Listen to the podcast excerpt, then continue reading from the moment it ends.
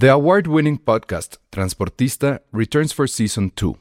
This time, we'll meet Beto Coral, who has lived his whole life in pursuit of one thing justice for his father, a police captain. Captain Coral was mysteriously murdered shortly after leading the search block that captured and killed notorious drug lord Pablo Escobar. Listen to Transportista Who Killed Captain Coral? Available on the iHeartRadio app, Apple Podcasts, or wherever you listen to your podcasts. Hey, I'm Ryan Reynolds. At Mint Mobile, we like to do the opposite of what Big Wireless does. They charge you a lot, we charge you a little. So naturally, when they announced they'd be raising their prices due to inflation, we decided to deflate our prices due to not hating you. That's right. We're cutting the price of Mint Unlimited from $30 a month to just $15 a month. Give it a try at mintmobile.com slash switch. $45 upfront for three months plus taxes and fees. Promo for new customers for limited time. Unlimited more than 40 gigabytes per month. Slows. Full terms at mintmobile.com.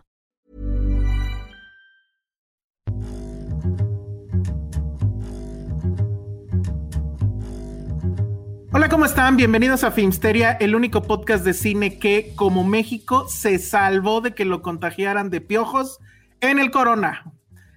Apenitas, apenitas. Oye, pero es que eso sí estuvo Apenitas, y yo así. terrible, ¿no? Alex está rascando las. Oigan, déjenme decir algo, los que no nos están viendo, qué lástima, pero los que están ahorita en aquí en YouTube, Ale viene vestida de la princesa Leia. Ya sé, es lo que me Está- están diciendo, pero no, Ajá, no fue a propósito. O sea, el traje blanco, la camisa blanca, no sé, con cuello Es un- alto. Es un Ándale, así de- estás. Nada más te falta una pistola.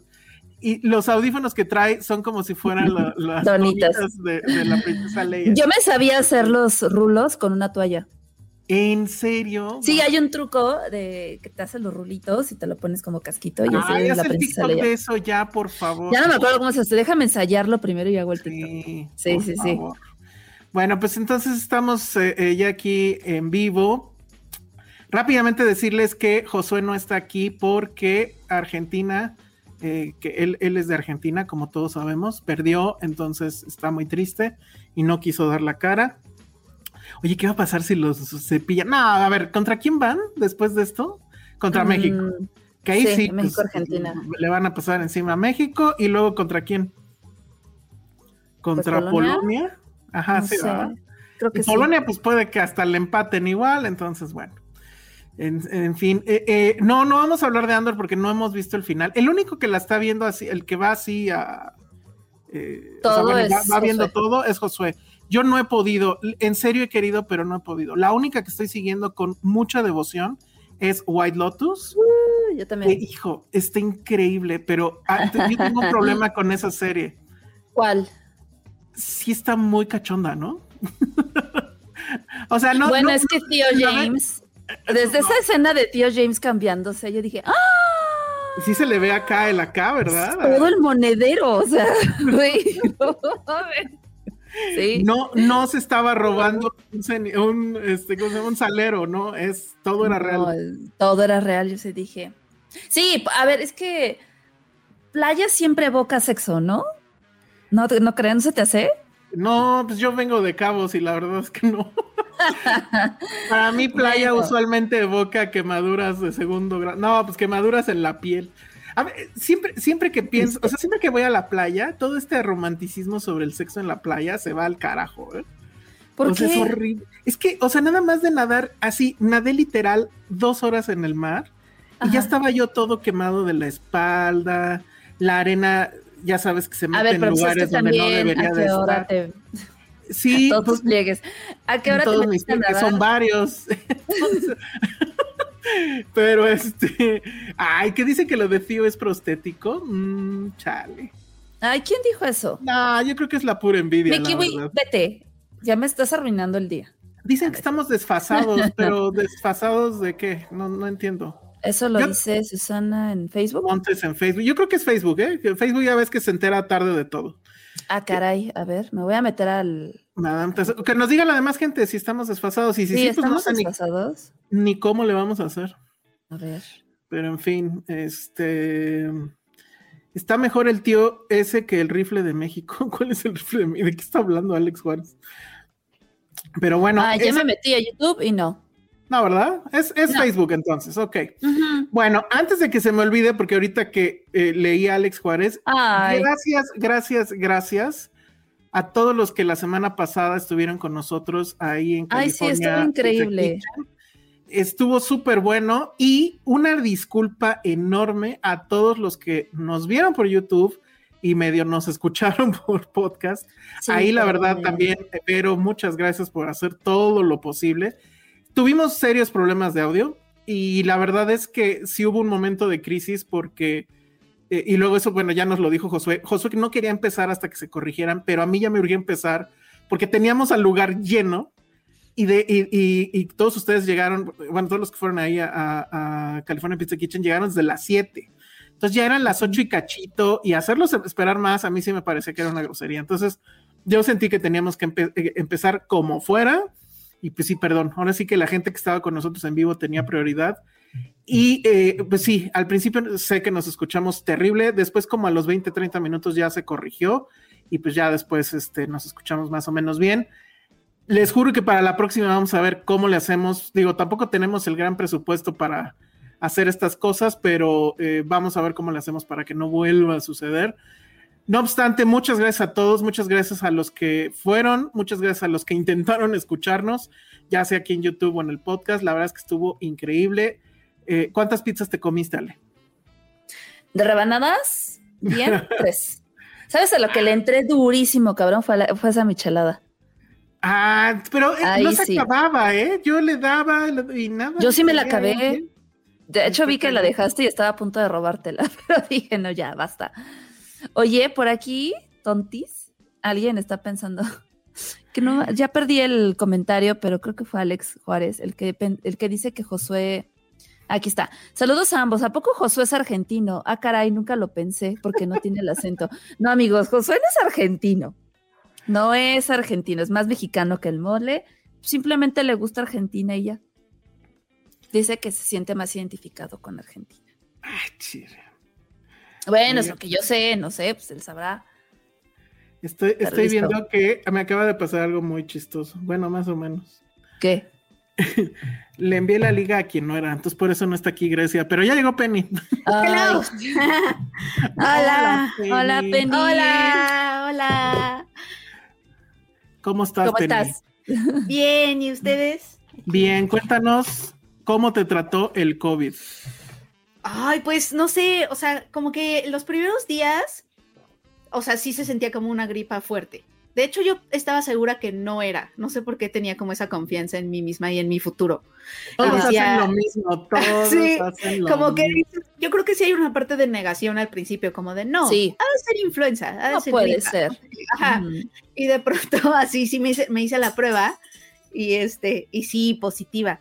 Pero haz de cuenta que para, o sea, estuve dos días como mal como no, sintiéndome mal y así me dio poquita fiebre, pero lo que sí no le perdoné al COVID es que me quitó el sentido del gusto. Entonces no me, sabía nada, nada, no podía oler nada, o sea, como que yo me veía... depresión.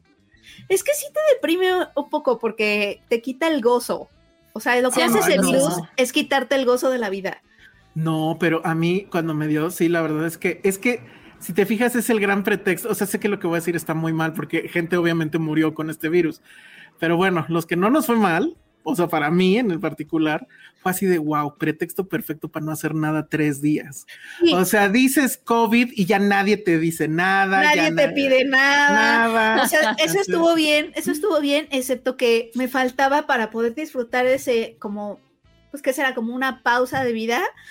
La comida, Elsa, o sea, no, no, puede, o sea, no me sabía nada. De hecho, ¿Pero ya lo recuperaste, Penny? Ya, ya, ah, ya, ya. Qué bueno. Porque se supone que te, o sea, yo leí así como que entré en pánico porque sí leí testimonios así de que había gente a la que le duraba un montón y que la comida después de meses seguía sin saberle y yo, no. Ve lo que nos dice Manolo Lozano, dice, yo hasta la fecha no he recuperado del todo el olfato. Está cañón. Pues mi jefe se tardó un año en recuperar el olfato. dice, dice Lulu Petit, te quitó el sentido del gusto y disfrutaste de Nola Holmes. ¿Sabes qué? Ay, ¿sí te gustó, Penny? O sea, hay algo de lo que dice Lulu que es cierto, porque, o sea, sí me puse a ver, o sea, como que también sentí que el COVID sí, sí, sentí que me daba permiso para muchas cosas. O sea, no nada más en el sentido de comer y así, sino que sí me puse a ver cada cosa en Netflix. ¿Qué viste? Me metí toda la, esta serie que eh, a la gente le gusta un montón, que se llama Manifiesto, que es una telenovela Ah, sí, básicamente. yo la empecé a Ah, ver y sí. dije, La ley y el orden. ¿por ¿Está- qué? ¿Estás de acuerdo que es una novela, La ley y el orden, una telenovela orden, con la ley y el orden, algo raro? Y además Ajá. es como súper religiosa, o sea, pero me la eché toda, o sea, como que la estaba viendo, dije, esto está muy mal, pero la seguí viendo, así ya sabes. Vi esa, vi, pe- vi, vi muchísimas películas, ¿Qué, ¿cuál otra me eché? Pero eran puros gustos culpables, eran puras cosas así, o sea, Twilight. no sé si era porque como no podía comer comfort food, Claro. no sé si me fui como es a que los sí, gustos sí te culpables, así. Sí, sí sentí como que, como que podía hacer, me puse a leer una enciclopedia porque me gusta saber lo de las What? banderas y, la, y las capitales. Leí una enciclopedia. O sea, eres No, como no. Mafalda, No una enciclopedia, sino un atlas, un atlas. Ok. Muy, muy interesante, porque me gusta ver lo de las banderas y las capitales y qué monedas se usan ca- en tal país. O sea, sí me puse a hacer cosas que por lo regular dices, no, Sí, o sea, de debería estar haciendo nerd. otra cosa. Que te sientes culpable porque dices, debería de estar lavando los trastes o debería de Que estar... si viste Barbie Rapunzel ahora que tuviste COVID. No, pero ¿sabes cuál sí vi, Alex? La de este proyecto protección de princesas o ¿Qué Pro- diablos programa- es eso? programa de protección de princesas. No, en- cuéntame de qué Mira. trata esa cosa. Sí, que es Está eso? protagonizada por Selena Gómez y por Demi Lovato. Ah, No mames, ¿no es cuando la que tenían es de dos Monte años. Carlo? ¿No es la Exacto. que era Monte Carlo o algo así? O sea, ella es princesa de una isla así que no me acuerdo, Demi Lovato, pero está como que su vida está en riesgo. Entonces, en, en lugar de ser un programa de protección de testigos, o sea, es el pro- tal cual es el programa de protección de personas que pueden estar amenazadas de su vida, este, pero para princesas. Entonces, ella es una princesa de una isla así hispana ahí por el Caribe o algo así. Demi Mm. Lovato. Entonces la colocan en la familia, en una familia estadounidense que es donde está Selena Gómez, se hacen amigas, entonces ella le enseña cómo ir a la secundaria, porque obviamente la princesa nunca ha ido a la secundaria y eh, todo. o sea, sí la vi en el COVID. No manches, está, está muy loco. Vi Eh, capítulos, vi capítulos de Corazón Salvaje con Eduardo Palomo. Ah. Pati, saludos, Pati. What the Pa- f- Pa- Pati ya, o sea, contrató un mes Wix para ver novelas. y, y ya la economía anda mal, entonces lo tuvo que cancelar, pero. wow. Perdón, pero Corazón Salvaje está mucho mejor que Manifiesto.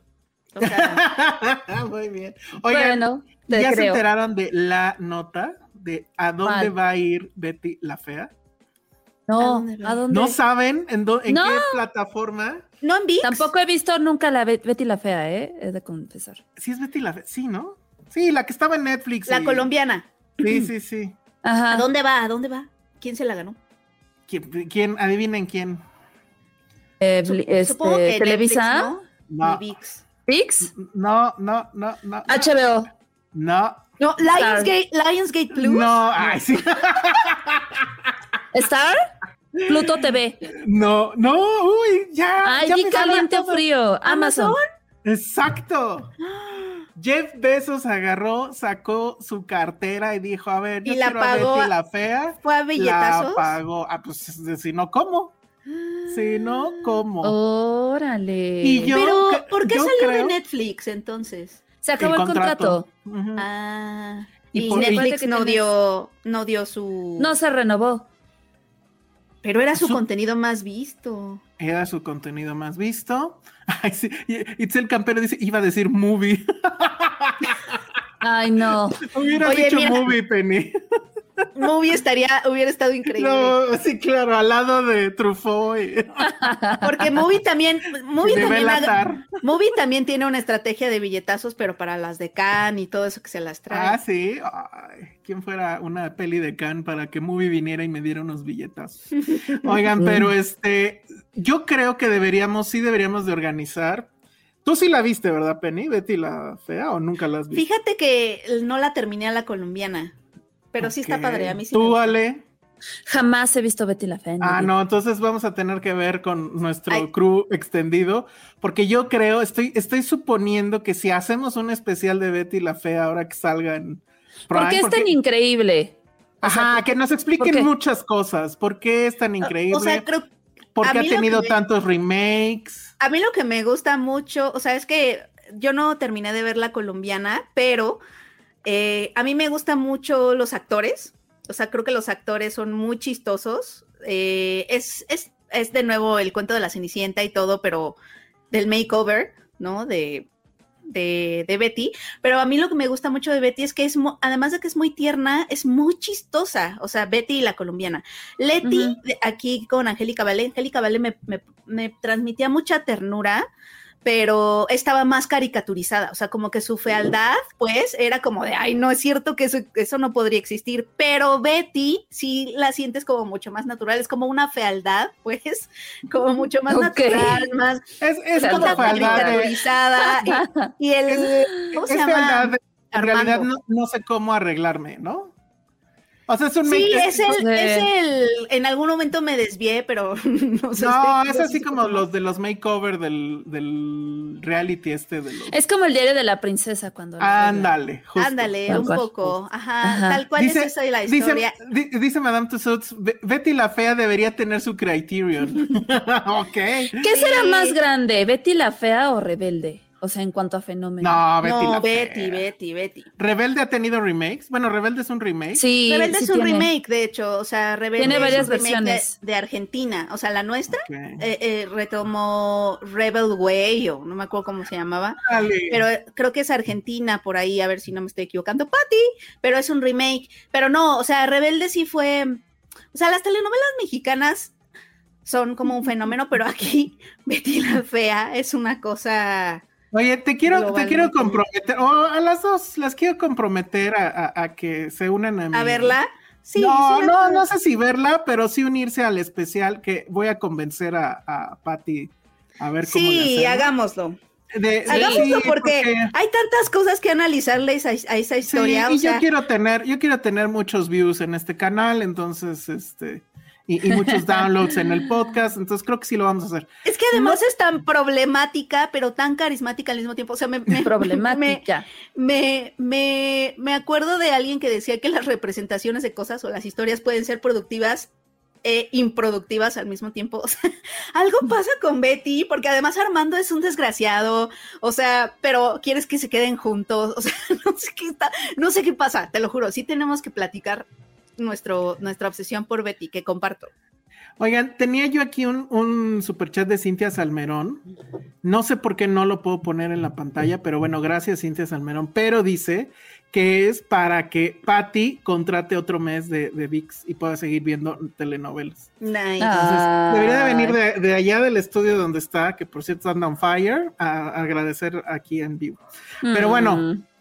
Vamos a dejar en pausa un poco esto porque ya está aquí con nosotros Grecia Juárez. Ella es experta en telenovelas. No, no es cierto. Este, bueno, a ver si ahorita prende su cámara. Ah, sí, ya está aquí. Ya está aquí Grecia. A ver, le voy a preguntar a Grecia. ¿Tú sí viste Betty la Fea o tampoco? No, he visto capítulos sueltos y medio sé de qué trata, pero no la he visto completa. Muy bien, bueno, les presento a Grecia. Ella es la ganadora del sexto concurso de crítica cinematográfica de Hola, Festival de Cabos. Llevamos media hora hablando de telenovelas, Esto está increíble que ella nos acompañe y eleve el nivel, ¿verdad? Y este, y bueno, pues ella se llevó el premio mayor, como otra telenovela. Y este, y bueno, pues se fue a Cabos, todo pagado, así increíble. Nice. Muchos del gremio hubieran querido eso y no sucedió, pero Grecia sí, porque sabe escribir muy bien. Me consta porque yo fui parte del jurado y entonces decidí invitarla. Pues primero para preguntarle sobre por qué decidió participar en estas cosas de gente loca que escribe de cine. Y segundo, para que hablemos de lo que pudimos ver en Cabos. No habíamos podido platicar demasiado. Hablamos un poquito la semana pasada que estábamos ahí en medio de las pizzas, pero pues sí quería que estuviera aquí Grecia para que nos platicara. Además, o sea, la verdad, creo que sí fue un trato de reina porque, bueno, tuvo que pasar por la alfombra roja de la clausura. ¡Wow! ¡Qué padre! Conoció lo que es el, el hospitality, que es cuando estás así tras bambalinas esperando a que salgas al escenario y entonces descubrió lo que es así de, ah, miren, las champañas que quieran, el caviar, todo increíble. Entonces, platícanos de eso primero, Grecia. ¿Cómo, cómo te fue en general en Cabos? Y pues, ¿qué se siente ir a la playita de gratis? Este, bueno, hola Penillale. Hola Grecia. Hola Grecia. Felicidades, muchas felicidades. Felicidades. Qué increíble. Mm, sí, muy increíble. Fue muy divertido ir. Eh, fue un poco extraño porque, o sea, yo había leído y visto algunos eh, periodistas cinematográficos y verlos en persona fue como muy impresionante. Ah, ¿Qué sentiste cuando viste a Elsa? Ah, yo lo había visto de lejos en algunas funciones, pero siempre lo veía como hablando con personas y decía, ay, no. Elsa hablando. Elsa siendo sociable. ¿Cómo crees? Solo pasa en cabo, solo pasa en cabo. Así de bien me pone la playa, pero bueno. Ajá, sí, ya vimos. Sí, pero, a, ver, ¿a quién, ¿a quién faneaste más, Grecia? Ya, confiésalo. Este ¿A quién? A, Tenoch. Ay, Tenoch me pasó aquí, por aquí, súper cerquita. Cuando te tomé, la, te tomé tu foto con Tenoch a, lo lejos. Ándale, también. no, pero a ver, ¿a quién, ¿a quién faneaste más? Dilo. Este. A Eric. ¿Eric? No, Estrada. No, ni estaba. Ay, no, ni el No, caso. no estaba, ¿verdad? No estaba. Porque no, no, lo ubico como en foto. Ajá. Este. mm, ¿A quién fané? Ya, dilo, dilo, dilo. Gran Se está poniendo nervioso. Sí, me Quiere que, lo, que digas que sea él. No, no, para nada, no. Este, ¿a quién fané? Ah, bueno, me tocó ver a persona, a una chica de. Bueno, no es que fanera, pero sí fue impresionante porque dije, wow, este, una de las personas que sale en, en- siento que esta respuesta los va a decepcionar. Una de las personas que sale de que en ventaneando y así, como- fue como de, Caray. No, no me decepcionó para nada. Ah, Esta. Pedrito sola. Ah, no, imagínate. No, a Linet, Linet Ah, Puente. ándale, Linet. Puente. Ah, Sí. claro. Ah, sí, yo te sí, claro, salen. A la buena. Linet. Sí, Sí, sí, sí, ahí también andaba. a, ¿a quién más? A Arturo A Magaña. todos los- Ajá. ¿Faneaste a Andaba. Arturo Magaña? Pues no lo no la vi sí venir. fue- fue No la vi venir. Yo sí. No, no lo faneé, pero sí fue como de, ay, wow, yo lo he leído y así como que, Muy bien. ¿Te sacó a bailar? Eh, no. Ah, no, muy bien. no. Porque a mí Muy sí. bien. Ay, sí, no. Ok. No, bueno. Y así, digo, no tan fanear, pero sí ver en persona ya a otras personas que sí conocía por Twitter o así. Ok, Mm. perfecto. Bueno, y, y bueno, y me puso tan nerviosa que al momento en que le entregamos el premio, que por cierto nos pasó algo muy raro. Sí. O sea, todo el tiempo nos estuvieron así, casi, casi trayendo de la manita en, en- en la, o sea, para la ceremonia de clausura. Y la idea era que yo iba a subir, que de entrada me pareció loco que tenía que subir yo primero y ella atrás. Dije, o sea, ¿cómo? ¿Por qué? Entonces sí hice eso, pero luego me hice un lado y dejé que ella pasara primero. Pero, eh, o sea, estábamos ahí en una puertita as- ya para entrar al escenario. Todo esto en las salas, este, pues VIP de, de Cinemex. Y, o sea, todo el tiempo nos trajeron así de la manita para decir, estos pobres tontos no saben cómo es esto, ¿no? Y efectivamente, no, digo, no sé, Grecia, ¿cuántos premios ha recibido? Yo en la vida he recibido alguno y dado, creo que es la primera vez. Ah, yo Pero entonces, ándale, sí, dame, un- Ay, dame un dondi, un, un dondi, Un dondi. sea. Don Diego. Sí. ¿Dónde Don voy? Diego. Este, entonces estábamos así ya en la puertita, estábamos esperando que terminara su speech, que ya saben, el speech de Tenoch, ¿no? Y, y de hecho Ah, sí pasó claro. al lado de nosotros otra vez, este, cuando ya terminó. Sí. Y entonces se supone que después de eso ya íbamos a entrar nosotros. Pero en ese momento llegaron unos meseros, hacia en esa misma puertita, así una puerta así normal, chiquita. Y este, y querían entrar porque gente de adentro había pedido este, cosas.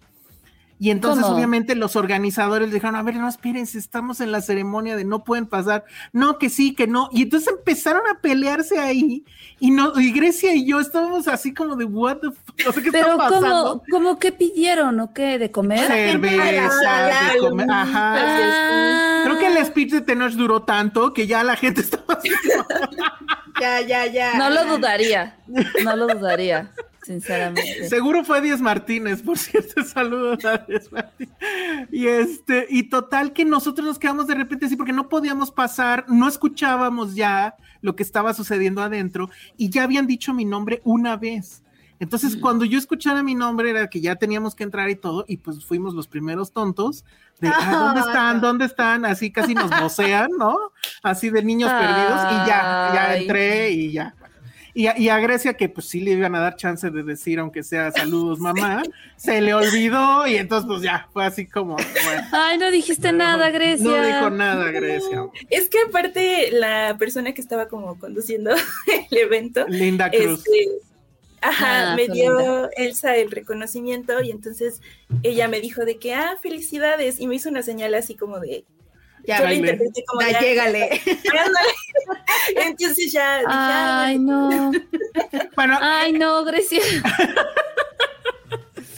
sí, caray, así de mucha champaña, mucho canapé, pero estamos bien torpes. O sea, ya. Espero que nos Bueno, vuelvan a invitar los de Cabos, perdónenme. Uno, este, uno puede dejar el barrio, pero el barrio no nos deja nunca. Entonces, eso, eso pasó en la ceremonia. Pero bueno, estuvo padre porque tu, o sea, tu nombre estaba en la pantalla así grande. Guau. Entonces, sí, eso estuvo, estuvo Qué Sí, eso yo bonito. lo vi después, o sea, en fotos, y dije, wow, mi nombre estaba ahí. Ajá. Ah, y luego como en los Oscar, ya que se llevó su premio, la, la llevaron atrás para que le tomaran foto, ya sabes, así con el stand, el stand de atrás, no sé cómo se le llama. Órale. Ah, y no Ajá. sé si te preguntaron Qué cómo. padre. Para tu ¿Te premio y así. Ajá, y la foto con todos los ganadores. O sea, la- los que ganaron dentro del festival y ella que, bueno, pues también es ganadora del festival. Entonces, sí estuvo muy padre, la verdad. Después de eso ya nos perdimos y ya no supimos nada de nosotros. No sé si fuiste a la fiesta, pero bueno, pues ahí, eso, eso sucedió. Y no nada más fuiste a, a- ser admirada y a que te tomaran fotos y todo eso, sino que también viste películas. Y, pues, a ver, primero, pues obvio, ¿cuál fue tu favorita de todo el festival y, y por qué? Ay, creo que, bueno, en, en mis favoritos, no vi tantas como hubiera querido, como me imaginé que vería, Eh, pero creo que de mis favoritas, bueno, hay como un pequeño empate, que una de ellas Sí. fue la de Luca Guadagnino, la de... Ah, sí. Wow. Wow, esa la Bien. quiero ver. Que está a dos semanas de estrenarse, pero no importa, spoilereanoslo, spoilerea todo, no hay ningún ¿Cuál, la de- problema. eh, ¿Es la de Bones and All? Perdón. Sí. Ah, sí. ujú. ¿Ya la viste, Penny? No, Ok, creo que hoy era la función. pero bueno, No, bueno. sí era por, estas fechas. como por estas fechas. sí. A mí también me gustó, pero cuéntanos por qué. Fíjate que hubo ahí como que opiniones muy encontradas, ¿eh? Sí, me imagino, sí, creo que es Sí. esas que provocan eso. Pero a mí me gustó mucho el, el inicio, como que yo llegué sin saber de qué iba. Yo igual, y es lo mejor que pueden hacer, amigos. No vean el tráiler. Ajá, exacto.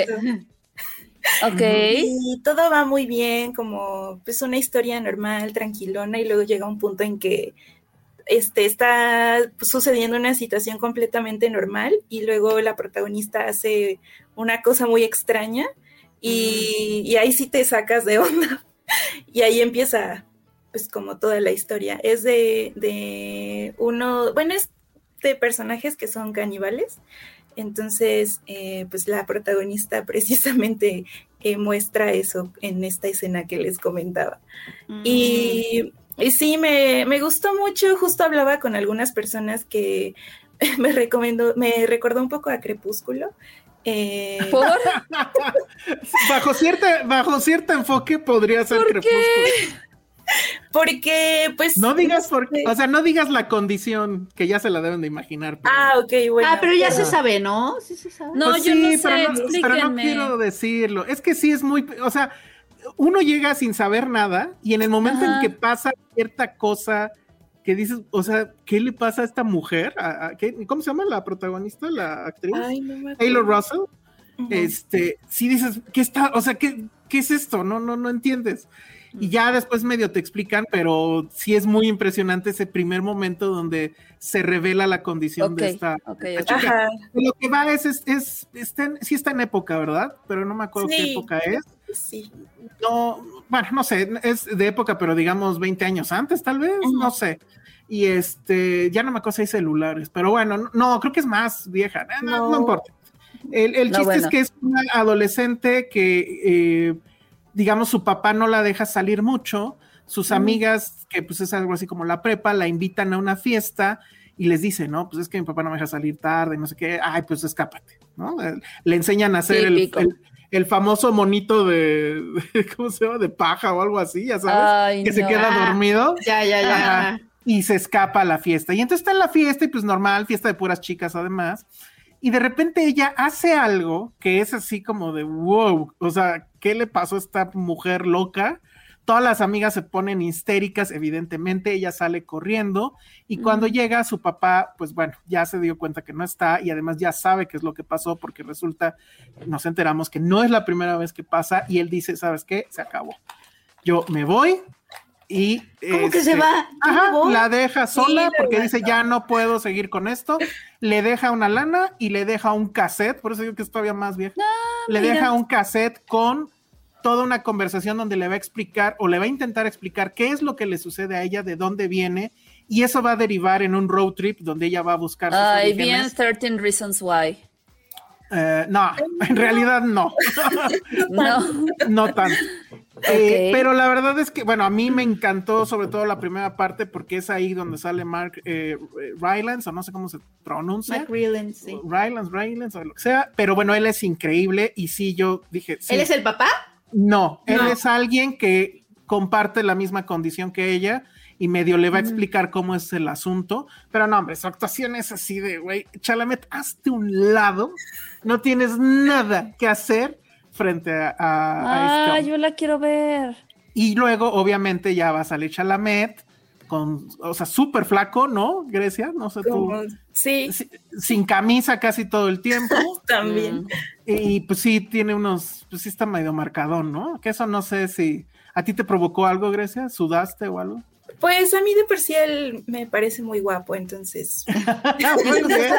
Entonces la respuesta es sí. Sí, exacto. Sí, no, era, sí. no era que no habían prendido el aire, era Chavalet. Este, y bueno, pues ahí obviamente, es ahí cuando ya hay una historia de amor y que ahí dices, "Meh". pero ¿Chalamet tiene la misma condición? sí.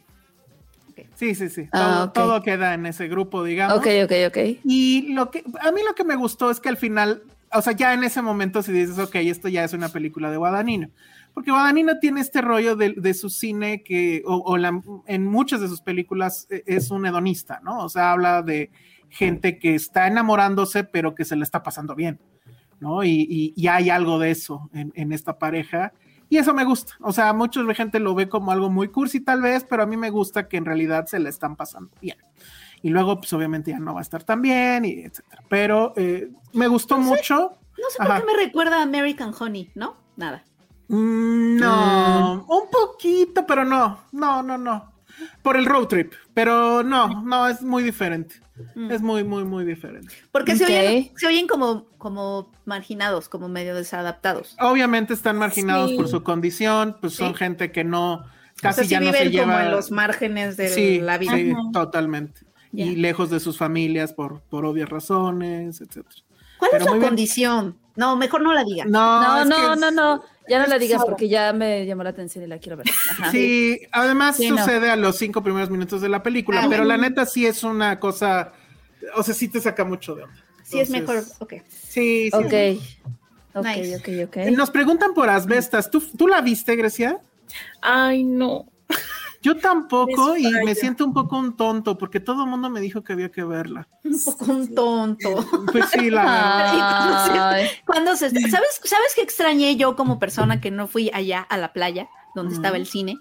Ajá. Este, estos, estos años de pandemia en donde toda la programación de. Los Cabos lo podías ver en línea Ah, toda. Sí, todos extrañamos eso. Sí. Hijos, todos. o sea, de verdad, de hecho, o sea, no sabía lo que tenía. O sea, siento que siento que no lo disfruté y ahora que no lo tuve, sí sentí esa pérdida. O sea, como que sí, Típico. sí hubo un pequeño duelo de ah, es mejor que Uno no sabe lo que tiene hasta que lo pierde, Penny. ya sé, o sea, Sí, sí, eh, la, la verdad es que en esta ocasión sí fue así como de, no, chavos, hay que regresar a la sala y por eso no, ya no le dieron ese, ese asunto. A mí la verdad me pareció un error, o sea, creo que hubiera sido un guiño interesante para todos aquellos que no pueden darse el trip y que sin embargo los, los, cabos los es dos años de es pandemia... carito, es muy Sí, por los carros, es carito. Entonces, este, pero Eso sí, sí. justo. Y tampoco cabe tanta gente en las salas, son salas chiquitas. Fíjate que eso, bueno, es que Grecia fue, es tu primer festival, ya había sido a Morelia.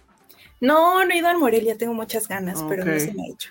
Híjole, va a ser una cosa muy diametralmente opuesta. Ah, a sí. diferencia de Morelia, acá nunca se llena, o sea, es raro que se llene Sí, una no, sala. no se llenan las Entonces- salas. O sea, yo me acuerdo cuando, creo que he ido dos veces a Los Cabos. Es que, es que Morelia me deja a mí destruida y yo no sé cómo hay gente que Mm. repite y se va a Los Cabos. O sea, honestamente, ¿qué les pasa?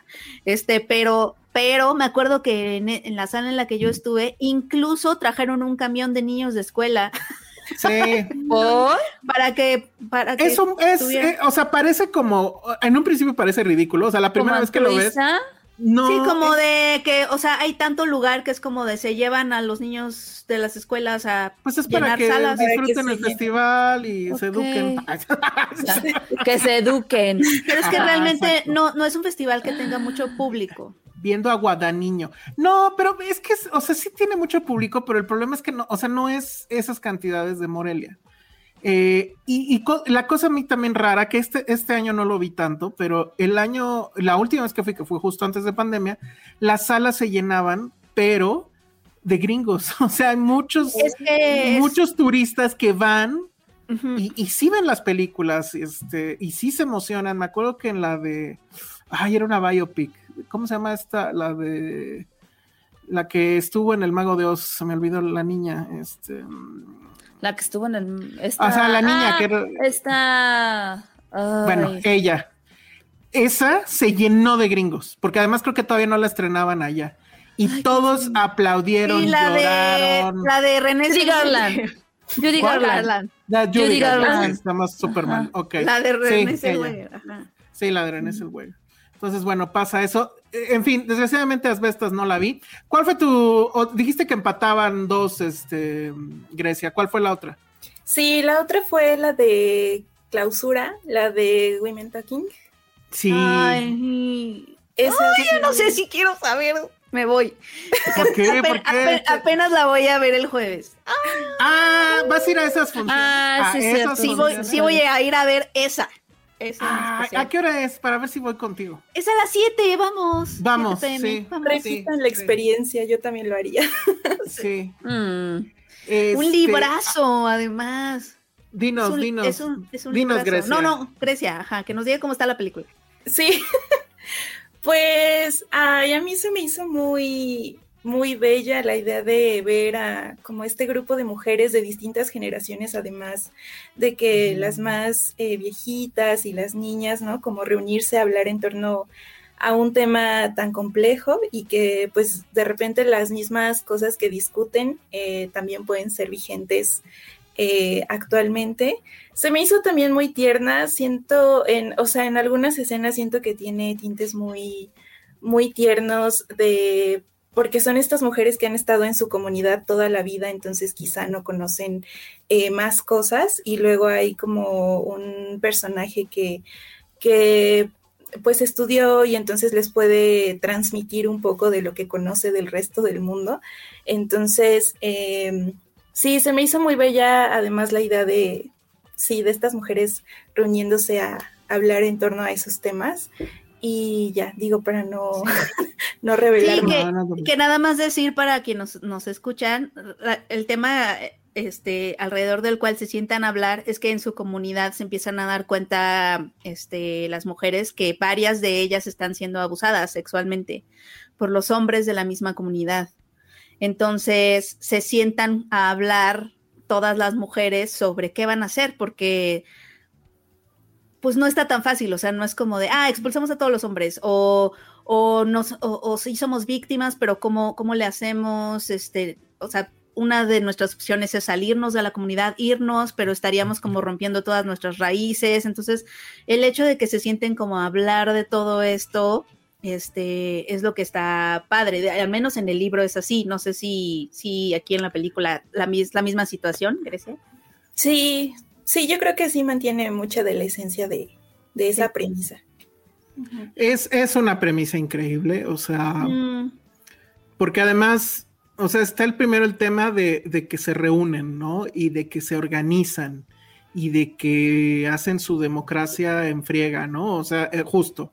¿Qué hacemos? O ya estamos hartos de todo, ya están hartas de esto y es un hartazgo completamente comprensible. O sea, igual, para contar un poquito, ellas, es una comunidad que ahí sí, eso sí no lo entendí, la neta, eh, pero pues son como si fueran menonitas, ¿no? Nunca lo dicen, porque además está sucediendo ahorita pero ellas viven como si estuvieran en el no sé qué siglo.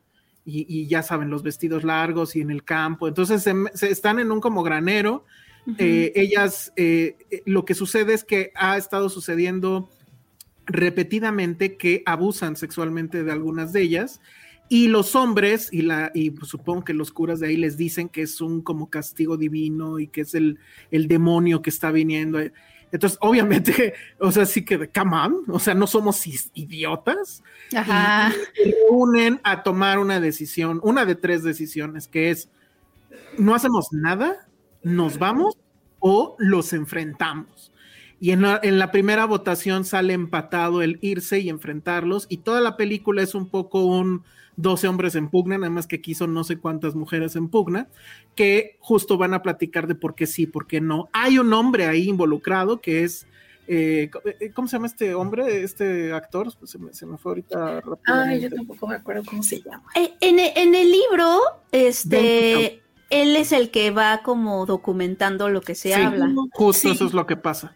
Eh, justo eso es lo que pasa y es como el, al único que le tienen plena confianza, porque además él sí fue a la universidad. Él sí sabe escribir. Ajá. Sabe escribir, porque a las mujeres no les permiten hacer. Entonces, o sea, te vas dando cuenta de todo eso y sí es una película que te contagia el coraje y ahí sí es cuando dices, güey, claro, rompan todo. O sea, es lo mínimo por hacer dado todo lo que está pasando.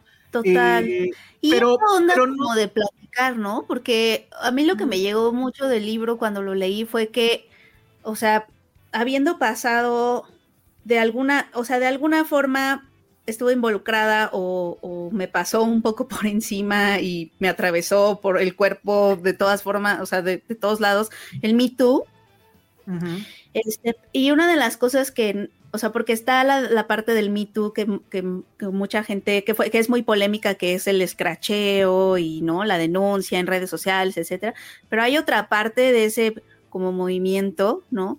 Este, que, que yo aprendí, uh, es, y es todo lo que las mujeres hablan y hablamos, bueno, me incluyo ahí, este, todas las conversaciones que de, que hay detrás, que hay en ese movimiento y que te obligan a tener contigo, con las mujeres que te rodean, con las mujeres con las que trabajas, o sea, como que son conversaciones y no siempre fáciles, o sea, no es como que, ay, sí, vamos a hacer esto, sino que obviamente hay diferentes puntos de vista y, o sea, como que la organización este, está cañona, o sea, como que sí es una onda ahí muy, muy fuerte y creo que esa parte, por ejemplo, no es algo de lo que hablamos mucho cuando hablamos de estos movimientos, como que nada más hablamos de lo polémico que es, que se denuncien las cosas y la reputación de la gente y que no sé qué, pero no, no hablamos mucho de esa parte de cuántas pláticas tiene, o sea, están involucradas, ¿no? Hay, eh, hay, un momento, hay un momento, por ejemplo, donde una de ellas sí se cuestiona si no estarán acusando a hombres inocentes, por ejemplo. Sí. Y eso es también así de, o sea, wow. Sí, pero además el libro está basado en una historia real que sucedió en Bolivia, o sea, como que la ah, comunidad, la comunidad menonita es de Bolivia. Este, Mm. y a principios del 2000, no me acuerdo exactamente del año, sucedió que varios hombres fueron juzgados en esa comunidad por haber eh, violado a cientos de mujeres de su comunidad. Entonces, Miriam Toews, que es la autora, agarra ese como pasaje y lo Ujú. convierte como pues en una novela bien, bien padre. Pues ahí está. eh, la otra cosa que también está muy padre y que viene en el libro, tengo entendido, es que la película empieza con un epígrafe donde dice esto es un ejercicio de imaginación femenina. Me parece que es así como lo, lo plantea. Ay, qué bonito. Y Ay. está muy bueno, porque e- es bonito y triste, porque dices, bueno, ok, o sea, todo esto está increíble, pero jamás, o sea, bueno, me dices que está basado en algo real, pero sí suena como que muy imposible, desgraciadamente, que haya esa organización y haya ese movimiento, por así decirlo. Entonces, bien, qué bueno que te gustó esa. Esa fue la última película del Nice. festival, la película con la que cerró. Ah. Eh, la dirige Sarah Polly, que quien no recuerde, pues es eh, la de Away from Her, que es un peliculón enfermo, y es la niña de eh, El Barón Munchausen, que esa es una de mis películas favoritas de toda la vida.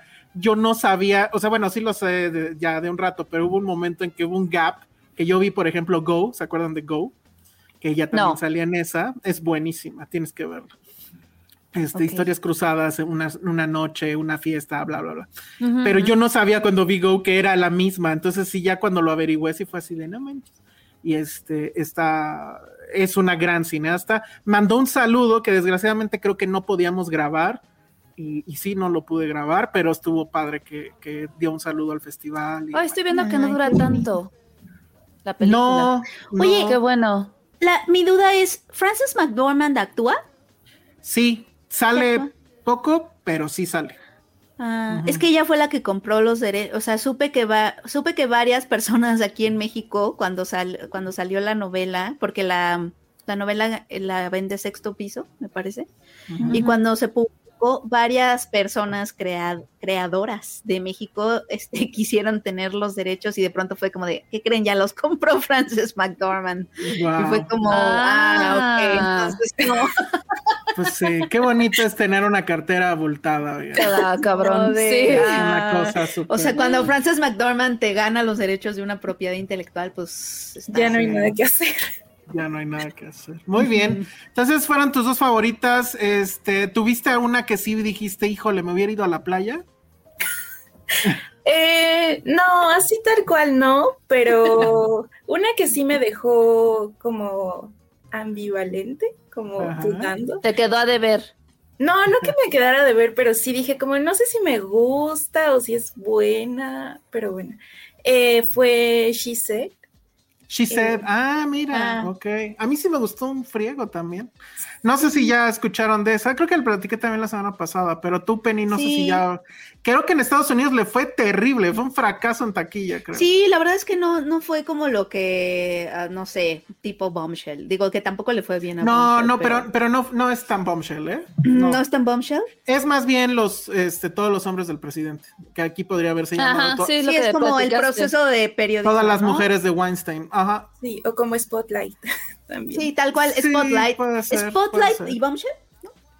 Puede ser. Podría eh, ser. No, pero sí, Así es, como, así sí es como me la imaginé. ¿Sabes por qué Bombshell no es? Porque en, aunque es un personaje, la película nunca le otorga el beneficio de poner la cámara en la cara de Weinstein. Y Mm. sale Weinstein en un momento, pero jamás Pero lo no vemos Es frente. como la que yo tuve, ¿no? De The Assistant, que tampoco. Ándale. salió. Ay, ándale. Bueno, The Assistant sí está hasta acá arriba. Sí. Ay, maldita Sí. pandemia, no la pude estrenar en cine. Assistant estuvo increíble, Ale. Es increíble. Sí. Esta, esta es más, yo, yo este, la veo más como, como todos los hombres del presidente, y sí tengo el sesgo, el sesgo personal de que a mí las películas que hablan de periodismo me encantan. Y esta es muy de derecha y es muy de, Ya. pues, siempre va a haber alguien que, que, va a salir y va a luchar por los derechos. Oye, hay un editor que es como de. Siempre hay un editor que es como. Sí, publiquen aquí- o sí. no. No Sí. publiquen. Ajá, sí. Pero es editora. Hay una editora y hay un editora. editor. Pero la editora como que es la que lleva más el proceso y el editor está chingón porque ese güey dice, yo trabajé con Weinstein. Entonces ese güey no, tiene, no le tiene miedo. O sea, es el único de toda la película que no le tiene nada de Que no miedo le tiene y miedo. lo tiene en el teléfono y le dice, a ver, cabrón, me vas a... O sea, necesitamos, ya es- este es el reportaje. No, tenemos que, nos tienes que dar que tu opinión. Ajá. Ajá. ¿La vas a dar o no? Porque yo ya tengo que eh, publicar un periódico. Y el otro, no, que no sé qué, que la chingada. Güey, ¿vas a hablar o no? Y así, o sea, Y no no, pum, Así y le cuelga el teléfono. No, le cuelga el teléfono. Estúpido. Ajá. Órale. Entonces, pero está padre que eh, justo, o sea, tiene sentido. El único hombre en esa ecuación, pues no le tiene miedo a Weinstein, pero todas Claro. las demás, por supuesto que le tienen miedo. Y resuelve muy bien también el asunto de cómo, platicar los casos. No voy a contar cómo, pero creo que es una solución elegante en ese sentido. Y sí me gustó el tema de que, por ejemplo, esta, ay, ¿cómo se llama? La, es que hay, hay gente que son víctimas, pero que son las, las actrices reales. En algún momento pensé que sí iba a salir Gwyneth Paltrow, que la mencionan todo el tiempo, Sí. pero desgraciadamente no sucede. Pero sí está esta otra mujer, ¿cómo se llama? La de Telma y Luis, la, la... Ay, a ver, ahorita les digo. Pero Ah, Gina Davis. sí, ella sale como ella y, y también como Ah. una denunciante. Ajá. Entonces eso está padre. Y ellas, y, y ellas dos, este, las abogadas, la verdad es que a mí me cayeron muy bien. ¿Y, y qué te dejó a ti en ambivalente, Grecia? Tengo curiosidad. Eh, bueno, una cosa que sí me gustó es que aparte de mostrar como el lado periodístico, muestran un poco de sus vidas personales y de cómo, por ejemplo, el tema de la maternidad surge y de cómo se les, a una de ellas se le hace complicado, eh, pues combinar eso, ¿no? De su vida personal con el trabajo y con lo profesional. Y como que sí me gustó eso, pero siento que también, o pienso que también es como no sé, una táctica como para decir, ah, esta película es muy consciente de, de pues, no sé, esa ambivalencia que existe. ¿Como calculadora? Mm, ajá. es, es muy correcta. O sea, Ajá, sí es. correcto. Es que, o sea, eh, eh, todos los hombres del presidente están bien súper correcta, porque al final es así de claro, ¿no? O sea, allá a esta distancia, pues sí, este pinche Nixon. Pero eh, eh, obviamente en ese momento, pues no era tan fácil. Creo que eso sí lo retrata bien, pero en general la película, pues evidentemente quiere ser una pieza correcta, que diga las cosas correctas y que apele a las, a, a- a las mejores causas, ¿no? Pero sí tengo ese sesgo de que, eh, de que a mí, ese sesgo de que a mí me encantan que los periodistas sean los héroes, la verdad. En, en- en un mundo lleno de influencers, me gusta que por lo menos en el cine sigan la, la diferencia. Eh, nos preguntan y que si dicen en esta película de She Said, ¿por qué le tapaban todo a Weinstein? Pues sí, pero pues básicamente es miedo. O sea, estamos hablando de un cabrón con todo el poder, con todo el dinero, capaz de encumbrarte o mandarte al abismo. Y, y, pues eso obviamente. eh, Sí, este, de impone. me denuncias, destruyo tu carrera. Ajá, y lo hizo, y lo hizo Y lo en hizo. muchas cosas. Ujú. La película se llama She Said, se va a estrenar. A mí me late que se va a estrenar hasta el año que entra porque van a Ah, ya querer. ver, déjenme ver. Sí, porque van a querer agarrar el hype de, de los Oscars. Creo que, que sí. probablemente estaría, tendría que estar nominada por una, por un asunto de corrección política absoluto, ¿no? Pero, en fin. Este, ahí sí Ya puedes voy, ¿eh? decirnos, ajá, muy bien. Ya voy, ya voy. Mientras, unos comentarios rápidos de, de la gente dice, ah, mira, esto es una pregunta para ti, Grecia. ¿Alguien sabe en qué mes salen las convocatorias para el concurso de críticas cinematográficas? Según yo salen un mes antes, ¿no? Salen como en septiembre. Ajá, como en septiembre. Eso iba a decir. Sí. Perfecto. Entonces, para que Listo. estés pendiente, Francisco. She Said se estrena el 5 de enero. O sea, ya ya me quito. Ah, sí. Sí, no ¿Alguna otra que quieran saber? Ah, No ¿tú- sé. ¿ustedes traen TAR? No, No, ojalá, Penny. la traen los mismos de She Said. ¿Quién la y esa- trae? ¿Ah, Universal? Y esa se Universal. va Ah, a- claro. Claro, pues sí, aquí están. Sí, la trae. Universal y la va a estrenar el 9 de febrero, como les había Así dicho, es. pero la Sí. pueden encontrar ya en la muestra de la Cineteca. Ah, Sí, sí, sí, sí. sí, en la y, en muestra otro- está. y, y en otros lugares, Penny. Y en otros lugares. En algún lugar. En otros Ajá. lugares. Pero pues hay que verla en el cine, pues si tenemos Sí, chance. pues sí. Este, dice Nora Rodríguez, hola, no los podré ver porque no tengo wifi por culpa de Telmex, por si quieren ayudarme a molestarlos por Twitter. Por favor, Ay, ayúdenme. Pinche. Telmex. Ah. Este, dice, en Cabos compiten películas mexicanas, sí, pero según yo está mezclado, ¿no? Creo, no entendí. Eh, no, no es un festival que esté muy enfocado en el cine mexicano. Eh, hay un premio. ah, hay, hay- ¿Sabes en, en qué sí está enfocado? O sea, tiene un fondo Ah, que, claro. que se llama. Fondo Fílmico Gabriel Figueroa Así y es. apoyan a proyectos mexicanos en postproducción. Y de ahí salen varios premios, que el cine color, no sé qué, que premio de no sé qué en servicios de postproducción, que no sé qué, no sé qué. Este, he parado tanto documental como en ficción. O sea, como que es un festival que en cuanto a cine mexicano está muy enfocado en industria, más que industria, en la exhibición y en premiar. Y a- luego lo que pasa es que las películas que apoyaron para la post, o a veces hasta la pre, ¿no? Este, ya hechas se estrenan en, en Cabos y pues está padre. ¿no? Exacto, sí, eso está padre. O sea, como que sí es un, es un festival al que puedes ir para conseguir ciertos fondos, apoyos, ¿no? O coproducciones con Estados Unidos, sobre todo si tu historia es como muy de la frontera, o sea, como que ese es el festival para ti, ¿no? Exacto. Luego Gio Peña pregunta, a ver, entonces si quiero ir al Festival de los Cabos, no voy a tener que estar con Morelia peleándome por las entradas. Así es, Gio Peña, no vas a tener que estarte peleando por las entradas. Sí. Tú vas, te formas en la taquilla, ¿cuál quiere ver? Ah, muy bien, señora, aquí está su boleto. Se acabó. Nada de que me compré el boleto y me mandaron a las escaleras. No, eso no va a pasar. Pero a menos que sean funciones con invitados, ¿no? Porque, por ejemplo, a mí me pasó que yo quería ir a ver la caída, pero como venía Carlos, Ah, Sosa, bueno. ahí sí ya no alcancé nada. Sí, sí, esa se llenó. Sí, o sea, a veces pasa eso cuando los invitados están pesados, pues sí, sí se puede llenar. Pero la verdad es que la gran mayoría no, no sucede. De hecho, creo que en esta fue la única que, que tuvo ese sold out. Mm. Este, y además, bueno, o sea, pues iba a estar ella ahí, ¿no? Supongo que ese era el plus, pero la película se estrenaba literalmente al día siguiente Sí. en Prime. Entonces, pero bueno, sí pasa, puede pasar, pero la verdad es que no es tan, no es tan seguido como, como en Cabos. Este, nos están diciendo esto, yo ni sabía, que ya viene la miniserie de Old Boy. No, por What? favor. Yo tampoco. ¿No tan por? No ¿Era sé. necesario tener una serie de esto? No, no, por favor, no. no. Pero en fin.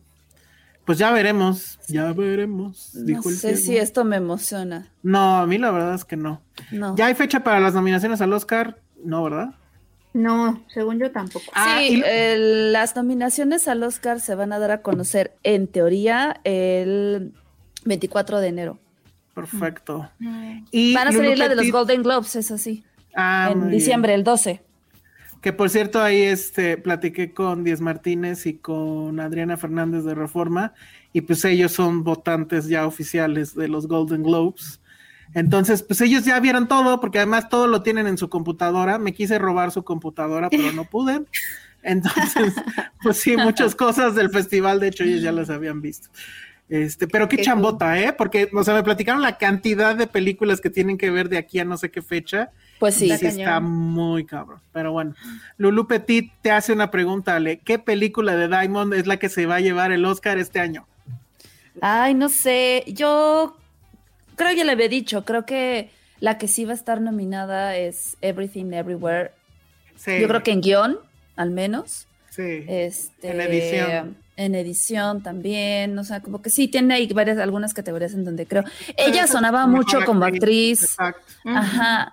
Entonces, yo creo que esa puede ser. Eh, tenemos Broker, Decision to Leave y Triangle of Sadness, que también pueden tener oportunidad. Tengo otras que ya voy a ir anunciando, pero no sé si vayan a entrar al, al festival, ah, bueno, al festival, ¿eh? Al Oscar. Una es Golda, con Golda. Helen Mirren. Ajá, O Golda. sea, sí, Golda, como, como The Whale, pero el otro es Goldo y este es Golda. Golda. No. Yo también hago, hago los mismos comentarios, pero no, es la, la película basada en la, en la vida de Golda Meir, que fue la Ah. primer ministra de Israel. Ok. Y la neta es que. Así, si quedé como bien pendejo, ¿no? Quedaste como papá, fue como un dad joke. Sí, yo siempre. yo Ya, ya puros empieza a decir. Ya Puro empieza a chiste decir de tío. muchos- Sí, Sí, ya chistes, son chistes de tío. Exacto. Este, tenemos también por ahí The Son, que se acuerdan de, la, de The Father con, Ah, claro. con Anthony Sí. Hopkins. Yo tengo The Son. Con Anthony Hopkins otra vez, con Este, ¿cómo se llama este hombre? ¿Qué onda con los nombres hoy? No, no, no, no sé, la Ah, verdad no me acuerdo. La verdad, yo tampoco me acuerdo. Pero bueno. Me da un poco de miedo. Hugh Jackman. Con Hugh Jackman, Vanessa Hugh Kirby Jackman. y Laura Dern. A mí me da miedo esa, esa, esa película, ¿sabes por qué? No me, no me, o sea, me he dado cuenta cuánto me atormentó The Father. O sea, pienso en ella muy seguido, es muy raro. No sé si porque Órale. tengo como una cosa de, de papás e hijos, o sea, como que los papás siempre me han dado como mucha tristeza, no sé por qué. Mm. Este, y esa película me atormenta un montón por la soledad de él y la- no, el Alzheimer. Pues, o sea, como que son, son temas que me, que me calan un montón en cuanto a papás. Ajá. Entonces es como, ah, A mí, a mí me va a dar esa madre, ¿eh? O sea, a mí se me olvida todo. O sea, yo sé que un día voy a tener Alzheimer. ese es, ese es mi miedo más grande mío. Antes o de sea, que me olvide que- quiénes son ustedes, déjenme decirles que los quiero mucho a todos. Ay, Porque estoy muy mal. nosotros aplicamos la de, No, pero, no, pero esta no, tiene que ver con eso, Penny. Es diferente. Ah, qué bueno, ok. Pe- pero Sí, igual es vas a parte salir del destruido. mismo. Pero yo lloré. Sí, Ah, lloré. Ah, o sea, es parte como del mismo feeling, pero no O es sea, la ya misma te historia. pusiste en esta onda de, de ver un- a un padre. Ahora imagínate ver a un hijo. No en la misma circunstancia, pero, No en la misma circunstancia. o sea, es como mi mamá siempre dice, ¿no? El dolor de mis hijos es el mío. Ay. Entonces, sí, sí, yo lloraba y lloraba con esa película y hace meses que la vi. Sí, la tengo que volver a ver. Ay, no quiero llorar. Debería haber no una clasificación, ¿no? Debería haber una clasificación que dijera. Sí, En sí. esta usted va a llorar. sí. sí, Prepárese. sí, sí. Y eso que no soy mamá, pero si fuera mamá estaría yo de... ¿Cuál "No, lloré? ¿Lloré en alguna de Cabo? Sí. Ah, bueno, sí, ojito Remy con esta de Homie Somewhere Else. ¿Esa no la viste, Grecia? No. Ah, no, es que creo que todavía no llegabas. Es, Sí, no. Homie Somewhere Else es la de Carlos Hagerman. Exacto, está increíble. Ya la Ah. Está muy bonita. Está súper bonita. súper Con esa En Morelia, en Morelia me la perdí. Sí, este, ojito Remy, ojito Remy. Oh. Sí, sí, sí. sí. Ay. Sí, muy cañón, muy, muy, muy, muy cañón. Este, Penny, no sé si ya te lo dijeron, pero te ves muy comfy con tu suéter, dice Sí. Ana Posada. Es el momento de los suéteres, de los ponchos. Muy bien. Me parece increíble. Este, oigan, ¿cuándo van a destrozar The Crown? Pues cuando la terminemos de ver, porque estoy igual de atrasado que con Andor. ¿Alguien Sí, sigue yo aquí con también. The Crown?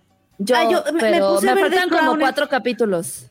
De, Yo de también seis, me ¿no? puse a ver The Crown en No, el es que sí COVID están largos. y porque le había prometido a nuestra amiga super experta en A Gaby cosas de la Morales corona, Casas. a Gaby, que iba a estar Sí. en su en su podcast, pero me dio el COVID y se me olvidó por completo, lo voy a escribir. Este, Disculpen quiero ver si viene, Penny, o si hacemos un programa este, alterno, un episodio alterno para hablar solamente de The Crown con ella. Sí. Entonces, Ah, a me ver si perdí un poco la serie como en algunos capítulos, como que dije, "Ay, ya.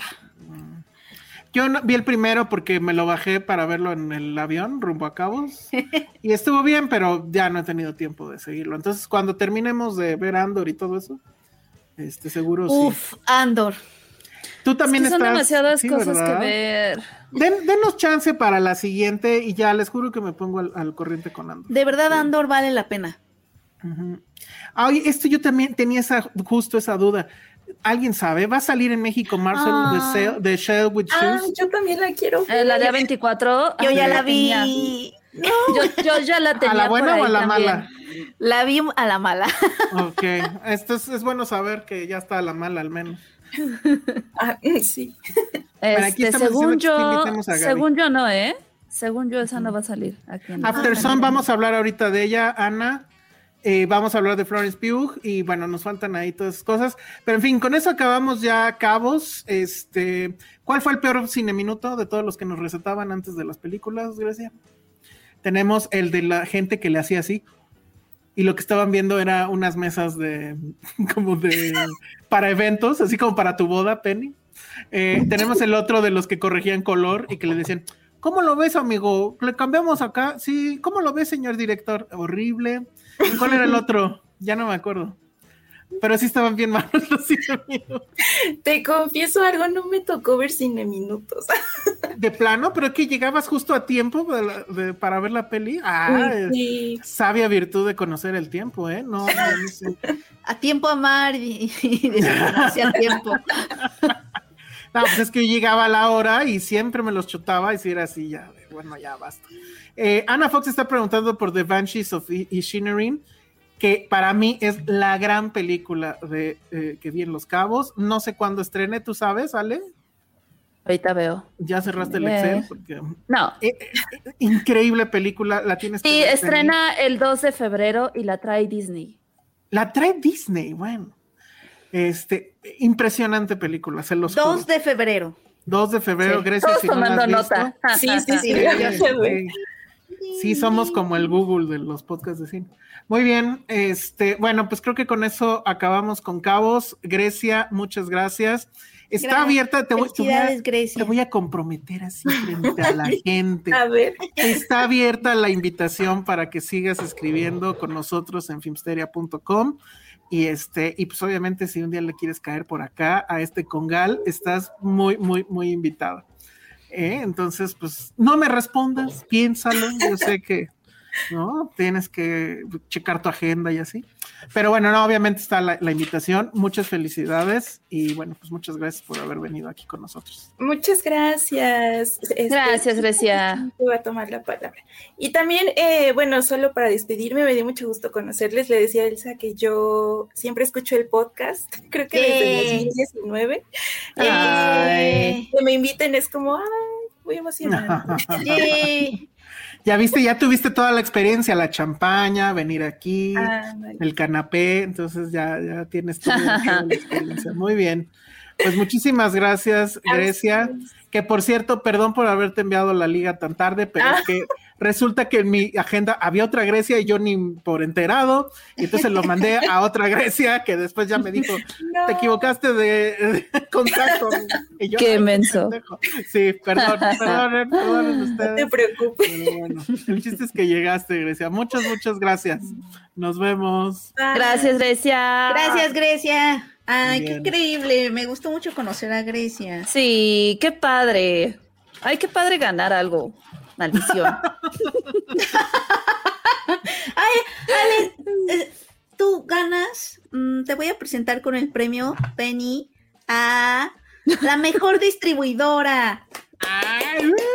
Yay. Pero, el pues, Penny, ya. Penny Guild Awards. Muy bien. Penny Guild Awards. Está buenísimo. Gracias. Oye, Penny, lo Sí que ya no eres, te dije, además. lo que ya no te broma. dije, lo que ya no Ay, te dije al gracias. principio es te perdiste muchas pizzas ese día.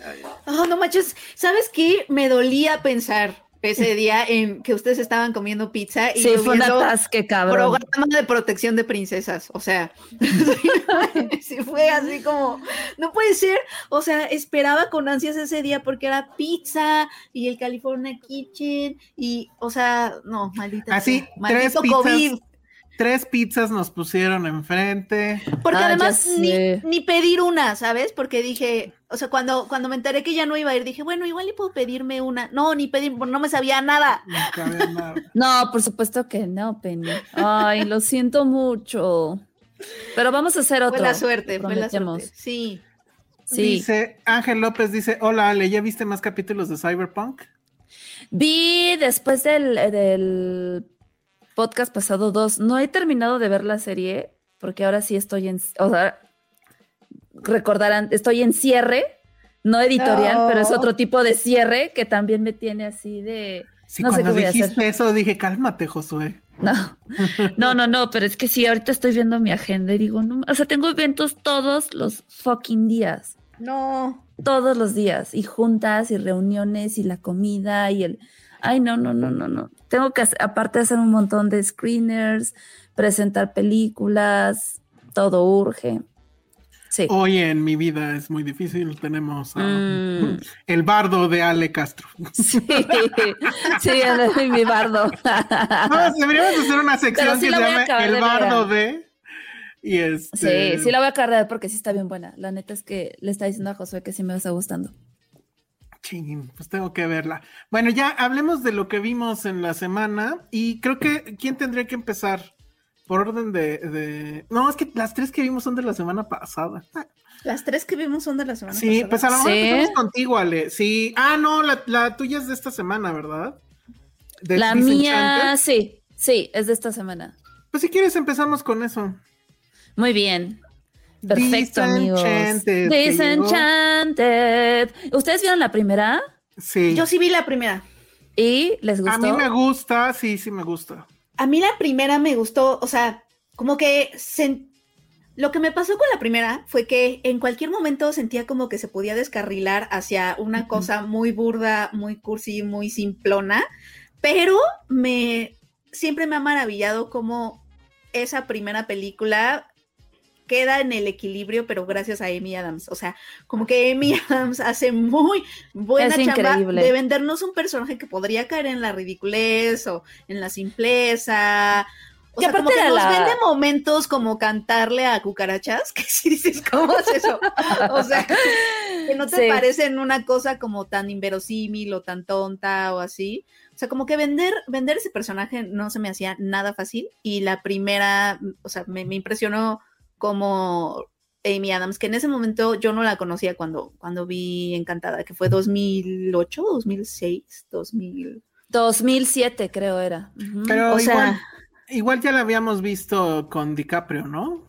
Eh, Ya la habíamos ¿Cuál? visto en un par de cosas. En, con, con la de Ah, la de Catch Me If sí, You sí, Can. sí, sí. Pero, pero la verdad es que en Catch Me If You Can no, no me acordaba de ella. Se ve súper chiquita. Está esa- muy chiquita y de pronto la veo, la vemos ahí y sí dije, ¿quién es esta mujer? O sea, como que sí hay algo en ella muy especial. Eh. Y ella, ella es esa película. Entonces, y me lo volvió a confirmar esta otra, que, se- que se me hizo una película mucho más para ¿Sí la viste? televisión. Sí la vi. Ah, qué bueno, Penny. Sí, yo también la creo que era totalmente de televisión. Ah, totalmente. Es que, ajá. es que sí, creo que conserva esta onda de, de esta magia de burlarte, ¿no? De, la- de las pues de las historias de cuentos de hadas tan comunes. Y aquí le dan un giro. Vamos a, vamos primero hay que empezar de qué trata la película. La película trata ya, o sea, ya pasaron unos añitos, este, nuestra protagonista pues logra casarse con su príncipe azul y tienen un hijo, pero entonces ya eh, ellos viven en Nueva York y deciden ir, mudarse a los suburbios porque pues ya no caben y ella como que extraña esa antigua vida que tenía de, de cuento de hadas porque pues ahora no lidia con la niña, ya lidia con su hijastra que es una adolescente y ya saben cómo son los adolescentes, Sí. incomprendidos, ¿no? Y que obviamente no es la niña de la película anterior. ¿o No es la niña, no, es Ah. otra. No. Es otra. Ya explicaron que no escogieron a la misma protagonista porque para esta nueva entrega necesitaban eh, pues dotes ca- cantorales Que cantaban, ajá. y que cantara y que bailara y pues esto no lo tenía la niña original. Entonces pues tuvieron que contratar a Eso alguien o les más. cobró mucho. Ay, Nunca no se creo. sabe, nunca se sabe.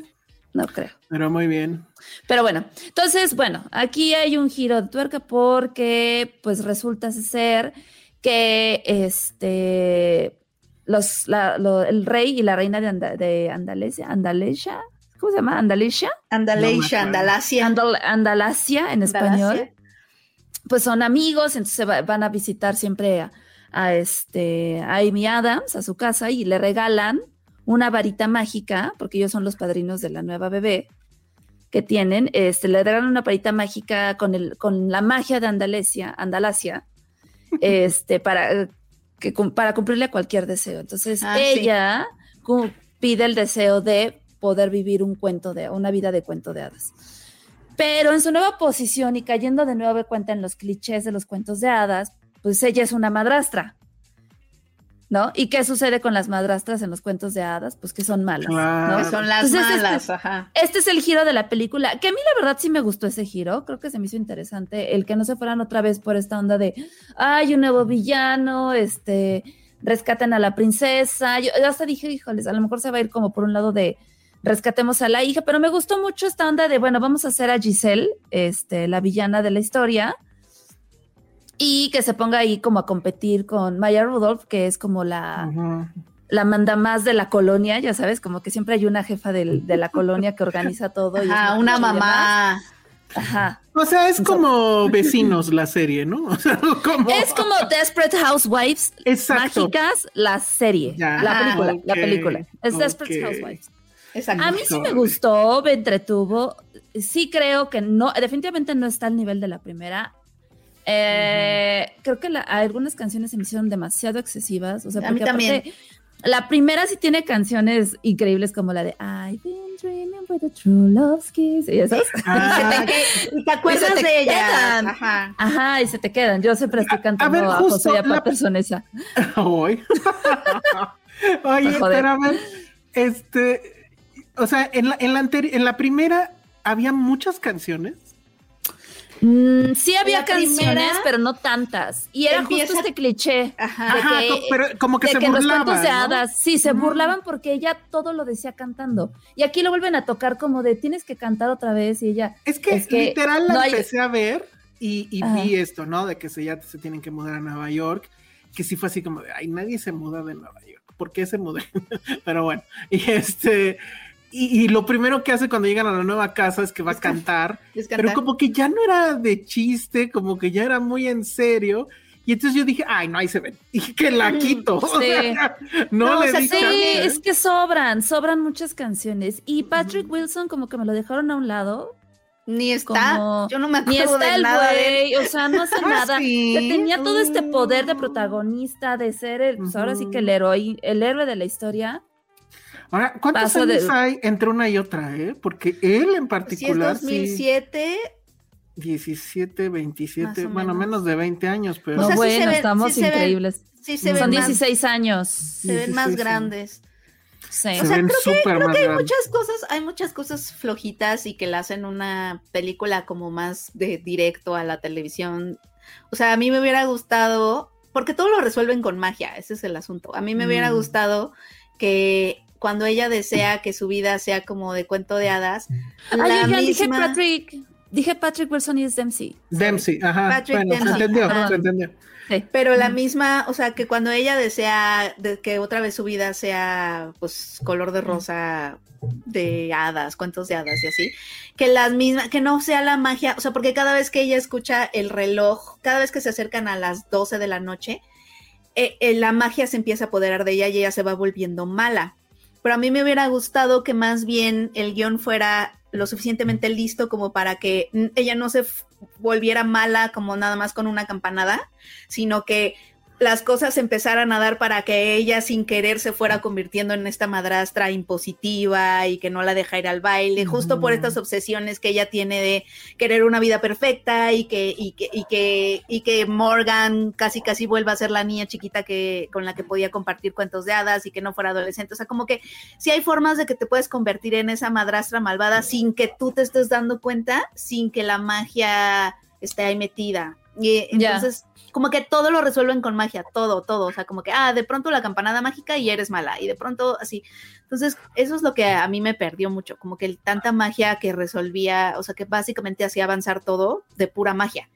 Entonces, y así se termina también con pura magia, que, que, que, que el, el amor es mágico, o sea, como que siempre es Pues magia. es y que el amor es mágico. Siempre hay algo Penny. más mágico que otra cosa, entonces todo es magia.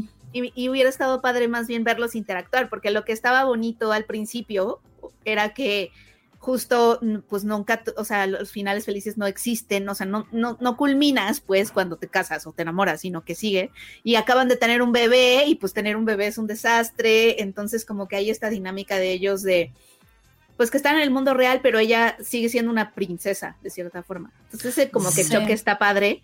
Y luego, pero se perdió después como con tanta magia y tanto así. Definitivamente no es que es, es tan demasiado efectiva, exceso. ¿no? No, no, es muy excesiva, exacto. Exacto, Ajá. sí, es muy excesiva. Excesiva. Sí, Bueno. excesiva.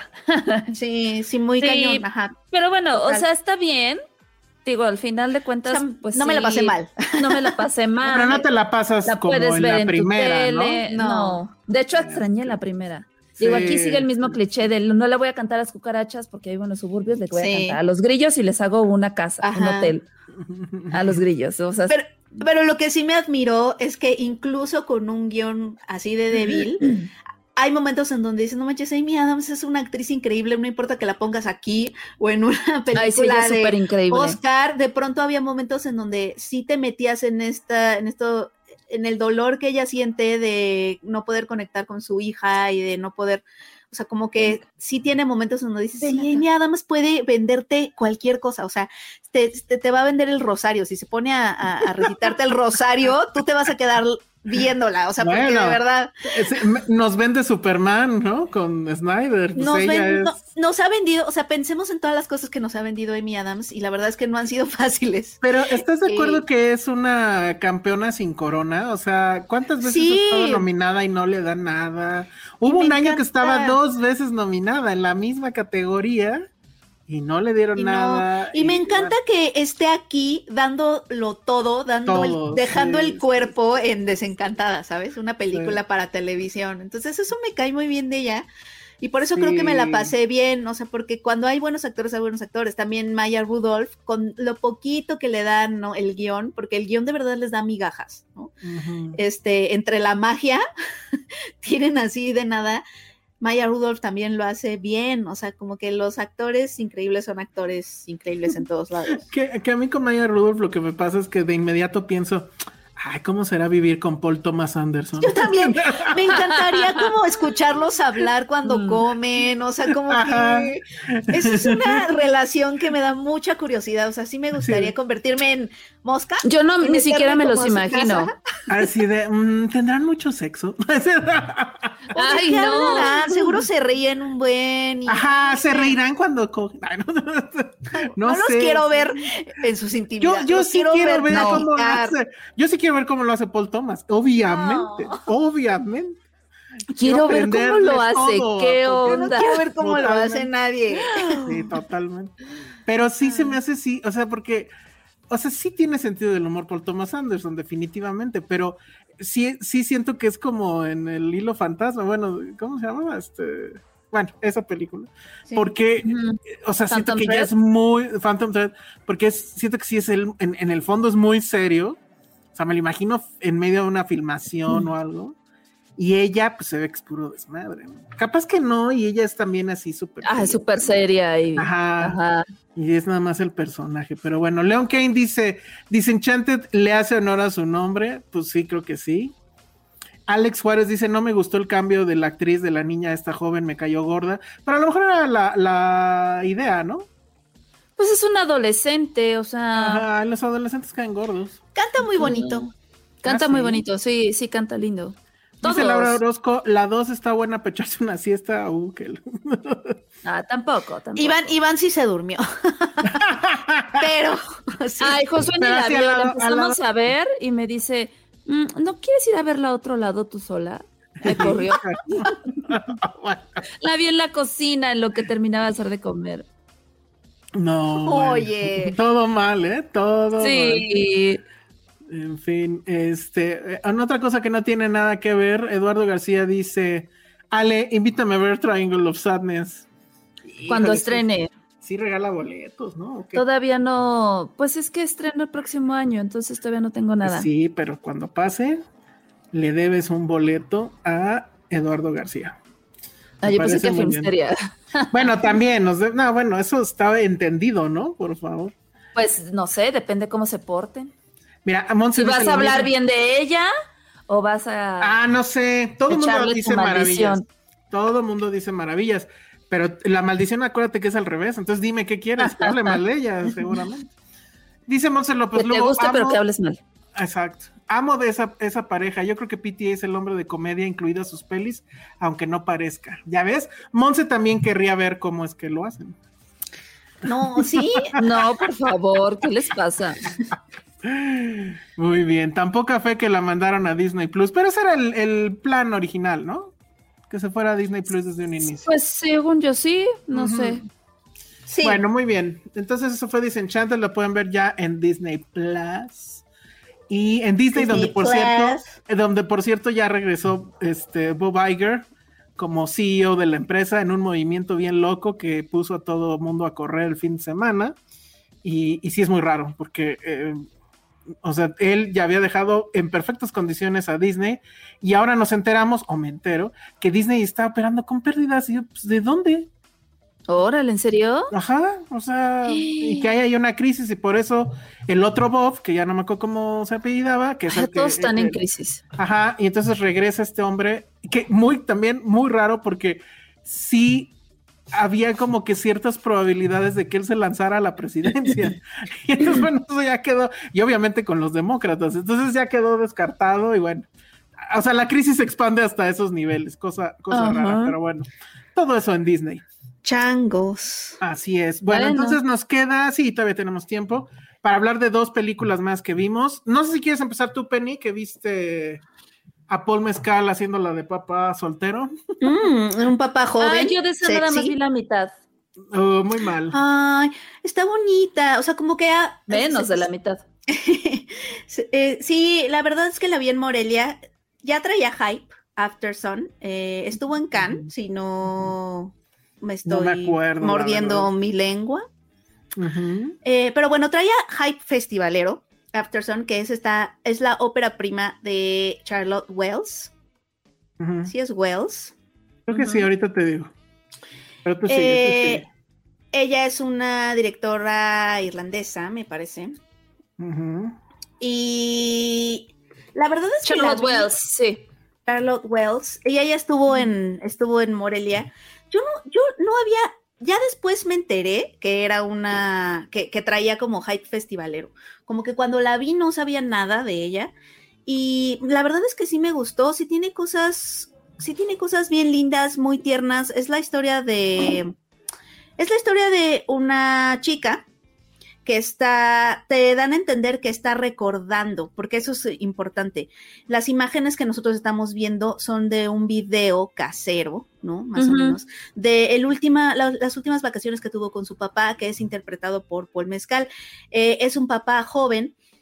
Está basado en las propias experiencias de la directora, pero obviamente de nuevo es una autoficción, ¿no? Está revolcado por la ficción. Y entonces lo que vemos es un ir y venir entre estas imágenes de, de, de- de video casero de las últimas vacaciones, en donde las imágenes se convierten un poco como en la memoria de, pues, su, de, de su padre, te dan a entender sin decírtelo que es las últimas vacaciones, ¿no? No, no te dejan la película nunca te explica tal cual qué pasó y por qué fueron las últimas vacaciones, pero en esas imágenes empiezas como, como a ver que tienen una relación muy unida, que se van de vacaciones juntos, que es una vacación que repiten cada año, pero también empiezas a ver eh, que ella al revisar estas imágenes ya de adulta, empieza pues también a notar cosas, ¿no? Que su papá estaba viviendo empiezas a notar durante todas las vacaciones que el papá trae algo, o sea, son problemas de dinero, pero trae como dolores contenidos. Este, y esa parte me gustó mucho, esa en particular, o sea, los silencios que carga el papá y que, y que ella te dan a entender que empiezas a notar, porque tú, con, tú como ella estás, estás viendo este video y estás descubriendo cosas en esas vacaciones. Entonces es un regresar a la memoria a través de las imágenes y eso me gustó mucho y me hizo pensar y estaba tratando de encontrarlo, pero no lo voy a encontrar Mm. porque hay un concepto que a mí me gusta mucho que son como los silencios que todos cargamos, ¿no? Y creo que esta película es sobre eso, porque quienes más cargan silencios son tus papás. O sea, como que, como que no hay, siempre va a haber una dimensión de tus papás que nunca vas a conocer y siempre tienen que ver como con estas cosas que cargan y que obviamente no te Mm. cuentan, ¿no? Estos dolores, estas, estas, esta otra cosa que ellos son y que nunca vas a, a realmente acceder como hijo. Eh, y esta escritora que se llama mm, Terry Tempest, habla de eso en este libro que se llama Cuando las mujeres fueron pájaros, pero ella eh, habla de su mamá, porque su mamá, hagan de cuenta que, eh, o sea, en todo el libro te narra que cuando su mamá murió, le dejó todas sus libretas, o sea, como que la mamá le dijo, mira, ahora que me muera, te voy a heredar todas mis libretas. Y cuando se muere su mamá, Terry Tempest se da cuenta que todas las libretas están en blanco, o sea, su mamá no escribió Órale. una sola palabra. Y en el momento en que ella te cuenta eso, en, en el libro, en- o sea, cuando, cuando ella te cuenta eso, el libro se convierte en un libro en blanco. ¡Ah, ¡No! ¡Qué increíble! A ver, espérame, Wow. a ver, te voy a poner en, en pantalla grande para que enseñes el libro porque está A increíble. ver. O sea, ella, ella cuenta aquí, ¿no?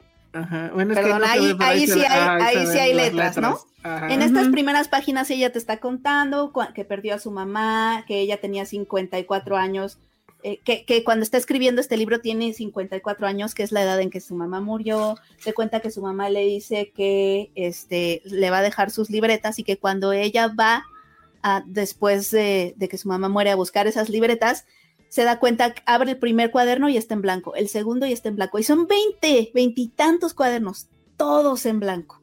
O sea, los diarios de su mamá están en blanco, están en silencio absoluto y de pronto el libro. El empieza libro a estar en blanco. No manches, está increíble eso. Es una cosa por ¿Y ahí por- tú qué dijiste? por varias "Ay, pa- me salió mal el libro. Como que sí dices, porque me acuerdo que la que la, la- es una profesora la que nos acercó a este libro, la profesora nos dijo, si ven páginas en blanco es normal, no es que su, Ah. no es que Ah, su edición ok. esté mal. Ay, spoiler, spoiler, boo. Sí, sí, sí. Y, se retoma después el relato, ¿no? Ajá. Pero en este libro ella habla de cómo, de cómo su mamá, obviamente, se llama Cuando las mujeres fueron pájaros. Y es un libro que habla sobre la voz, sobre cómo construir tu voz, pero también habla mucho sobre el silencio, como que versa mucho sobre los silencios, ¿no? Y habla en específico de los silencios de su mamá, cómo las mamás siempre tienen un lugar como de sombra que nunca van, o sea, que tú nunca vas a conocer y que siempre cargan como con estos silencios. Y creo que en esta película de After Sun, eso pasa con el papá. O sea, el papá es un, tiene muchísimos silencios que para ella empiezan a ser evidentes cuando es grande y empieza como a retomar las imágenes de su de estas vacaciones en los que ella tenía, creo que tiene 11 años, ¿no? Una cosa así en las vacaciones y que obviamente ella no nota, pero tú como espectador sí empiezas a ver que el papá trae unos dolores intensos, o sea, y obviamente no, pues no los habla con su hija, ¿no? Y como los papás siempre son como este enigma de cierta forma, eh, y, y que así, así van a permanecer, o sea, nunca los vas a po- poder conocer a fondo y, y realmente conocer sus secretos. Hay un lugar en donde ellos existen que tú no puedes acceder nunca. Entonces eso me no gustó mucho. nunca. Ajá, eso me gustó lindo. mucho. Dice aquí Ana Fox, da directísimo en cualquier daddy issue que traigas. sí, cañón, cañón. Aquí Tiene mucha nostalgia, tiene mucha nostalgia y todo, este, y, y se entiende de ahí que nos guste tanto y que haya provocado como tanta, tanto furor que ya después No, me di cuenta. No a todos, porque aquí dice, yo vi After Sun muy bonita, muy interesante, muy ambigua, pero también muy... pone Ay, no. caritas de... Yo la verdad es que sí la, la sufrí un poco en ese sentido, sí es de repente sentí que era muy lenta, pero la verdad es que creo que soy yo el del problema, porque esa vez que la vi recuerdo perfecto que sí estaba ya un poco... O sea, la vi en la noche, Sí, también verla en la noche sí, creo que es problemático. sí, sí fue un problema, entonces sí la quiero volver a, a ver, pero ya... Pero bueno, este, este libro eh, puede, puede como combinarse con la película. Ajá, es- está bien padre cuando pasan esas cosas. Sí. Dice Jacqueline Cruz, me recordó a mi mamá, ella nunca me contó de su infancia, parecía que ella empezó a existir cuando empezó a ser mamá, muy sad. Oh, wow. sí está fuerte Sí. Ese. Sí, sí, Eh, sí. Es que es muy raro si se ponen a pensar, o sea, que vivas, o sea, tus papás obviamente te conocen desde que existes, ¿no? O sea, ellos no hay, no hay un espacio vacío de tu vida que ellos, o sea, obviamente No tienes mucho, hay, sí. todos tenemos secretos de nuestros papás, pero bueno, o sea, te conocen desde que naciste. Nosotros, en cambio, vivimos, o sea, las- los primeros años de nuestra vida con dos personas, o una, o las que sean nuestros papás, que la mayoría de su vida no conocemos. Es raro. es raro. yo, yo siento que es raro. Por eso yo me la paso No preguntándole cosas a mi mamá. No lo había de, pensado, la mamá, verdad. Mamá, oye, pero ¿y cuando tú eras chiquita, cuál era tu peor miedo? O sea, como que yo tengo esta, esta desesperación Por eso, sí. por conocerlos bien porque siento que no, y, que- y siento que me que hay personalidades A que me ocultan. A mí, a mí, por ejemplo, lo que sí me saca mucho de onda, o en su momento me sacó mucho de onda, es pensar que, o sea, yo era un adolescente, no sé, de 28 años. Y que pues sí, en esa época sí estaba yo fiesteando loquísimo, ¿no? Ajá, ajá. Y pues, o sea, a esa edad mi mamá ya tenía un hijo de, o sea, no sé cuántos años, que era yo, tal vez de 10 años, ¿no? Entonces, güey, ¿cómo carajos? Eso sí ¿Cómo? pasa. Es- es- es- ¿Cómo? imposible, ¿no? Y, y sí, o sea, ya el- los elevas a otro nivel, porque sí, o sea, entendiendo ese, ese contexto, es bueno, o sea, y, y sí pienso eso, que a lo mejor mi mamá no tuvo adolescencia por mi culpa, ¿no? Entonces, Todo mal. es Chale. fuerte, pues sí, pero es que, o sea, no, Sí, yo sí, no, sí. no, yo no, o sea, evidentemente a los 28 ya no estaba saliendo de fiesta como yo, o sea, me queda clarísimo. Pero, pues bueno, No. dice Jolo H, lo bueno es que no la vimos en la premiere en el Tonala. Ay, no, Sí. cállense. Sí, horrible eso. Qué horror, ¿no? onda. Pero bueno, ahí más o menos ya contesté lo que estaba preguntando Alex Juárez, que justamente a nuestra edad que estaban haciendo nuestros padres. Eh, bueno, pues ahí está, se va a estrenar, ya está en salas, se estrena este fin de semana, creo, ¿no? Ya estrenó este fin de semana. Y es un estreno de movie, o sea, eventualmente va a estar, o si no sé si ya esté, no creo. No, ya debe de Este, estar. Ah, sí, es estreno simultáneo. Según yo, ya debe de estar. Sí, porque iba a estar en cines. Ah, déjenme sí, ver. sí, sí. Ah, Muy bien. Vamos a ver. Chécalo y ahorita nos dices, pero bueno, eso es After Sun con Paul Mezcal, que además, pues sí, hay unas escenas donde le dicen, oye, ¿qué onda con tu hermana? Y no, es mi hija. Y así de, "Ué", y pues sí, ¿no? Es- un papá demasiado, demasiado joven. Eh, tú- hay varios comentarios de que no has cambiado tu Sí, ya pizarrón. Ay, maldita sea, siguen los pies. sí. Siguen los pies de Alicent Hightower. Todo mal. Sí está en cines, ¿eh? En cines, sí es en cines, pero te digo, no Sí. sé si el movie ya está o se van a esperar. Yo supongo que se van a esperar. Sí, bueno. según yo había una ventana de, de exhibición para cines primero. Dice, no entendí esto de Ruben Studio. Dice, por alguna razón mi televisión no los reproduce. Ah, no sé. No, sabemos. Ah, y en, Gacho. movie, en el movie gringo ya está, está aquí dándonos ese tip Ana Fox. Pero en fin, bueno, pues eso fue eh, After Sun. Y ya por último, yo sí quiero intentar venderles una película que a mí me pareció absolutamente como su nombre lo indica. Sí, la Wonder. vi. ¿Sí la viste, Penny? Todos la vimos, Elsa. ¿Ya la viste también? ¿En Ya, serio? Wow. sí. Entonces, hablen de Pero ella, por empieza, favor. no, no, empieza. No, no, tú empieza. Ya empecé No. yo con Desencantada, No, sí, luego ajá. Penny, luego sigues tú. Empecé Es que quiero saber qué opinan, porque la verdad a mí. No, me no, voló- déjate ir, déjate ir. Me voló completo. No, pues, bueno, es Sebastián Leilo. Lelio. Lelio. Lelio. Este chileno, él es el director de Una Mujer Fantástica y de Gloria, y tiene otras, pero para mí, junto con esta, hace una trilogía genial. Creo que es raro que un hombre pueda describir tanto la feminidad, ¿no? Es, eh, las tres películas creo que hablan de eso. Eh, por ejemplo, a mí Gloria, que además le hicieron un remake, pero bueno, que no está mal, pero bueno, la original. a mí Así me con encanta este. Con esta Juliette Lewis, ¿no? digo, No. eh, ay, no me acuerdo. La pero- pelirroja. Sí. Julianne Moore, no es Julianne Julianne Moore. Moore, Julianne Moore, sí. Que creo que está bien, o sea, no me parece que sea un mal remake, Sí. pero la primera tiene un encanto maravilloso, una mujer fantástica, bueno, pues es, eh, no hay mucho que decir, es también una película bastante fantástica. Y esta que, eh, bueno, pues no sé, digo, a veces Netflix me manda cosas, a veces no, y en este caso fue el no, entonces yo la vi y vi que estaba haciendo mucho ruido y la verdad es que me estaba dando un poco de flojera verla, aunque viene, bueno, está protagonizada por Florence Pugh, porque es una película de época. Entonces, no sé si spoilerear el inicio, ¿ustedes qué opinan? Sí, ¿Sí? O sea, el inicio, inicio. Creo que el Sí, sí, inicio sí, es me- muy poderoso. exacto, Es muy yo poderoso. Al principio no entiendes por qué y yo tengo una teoría al final de por qué.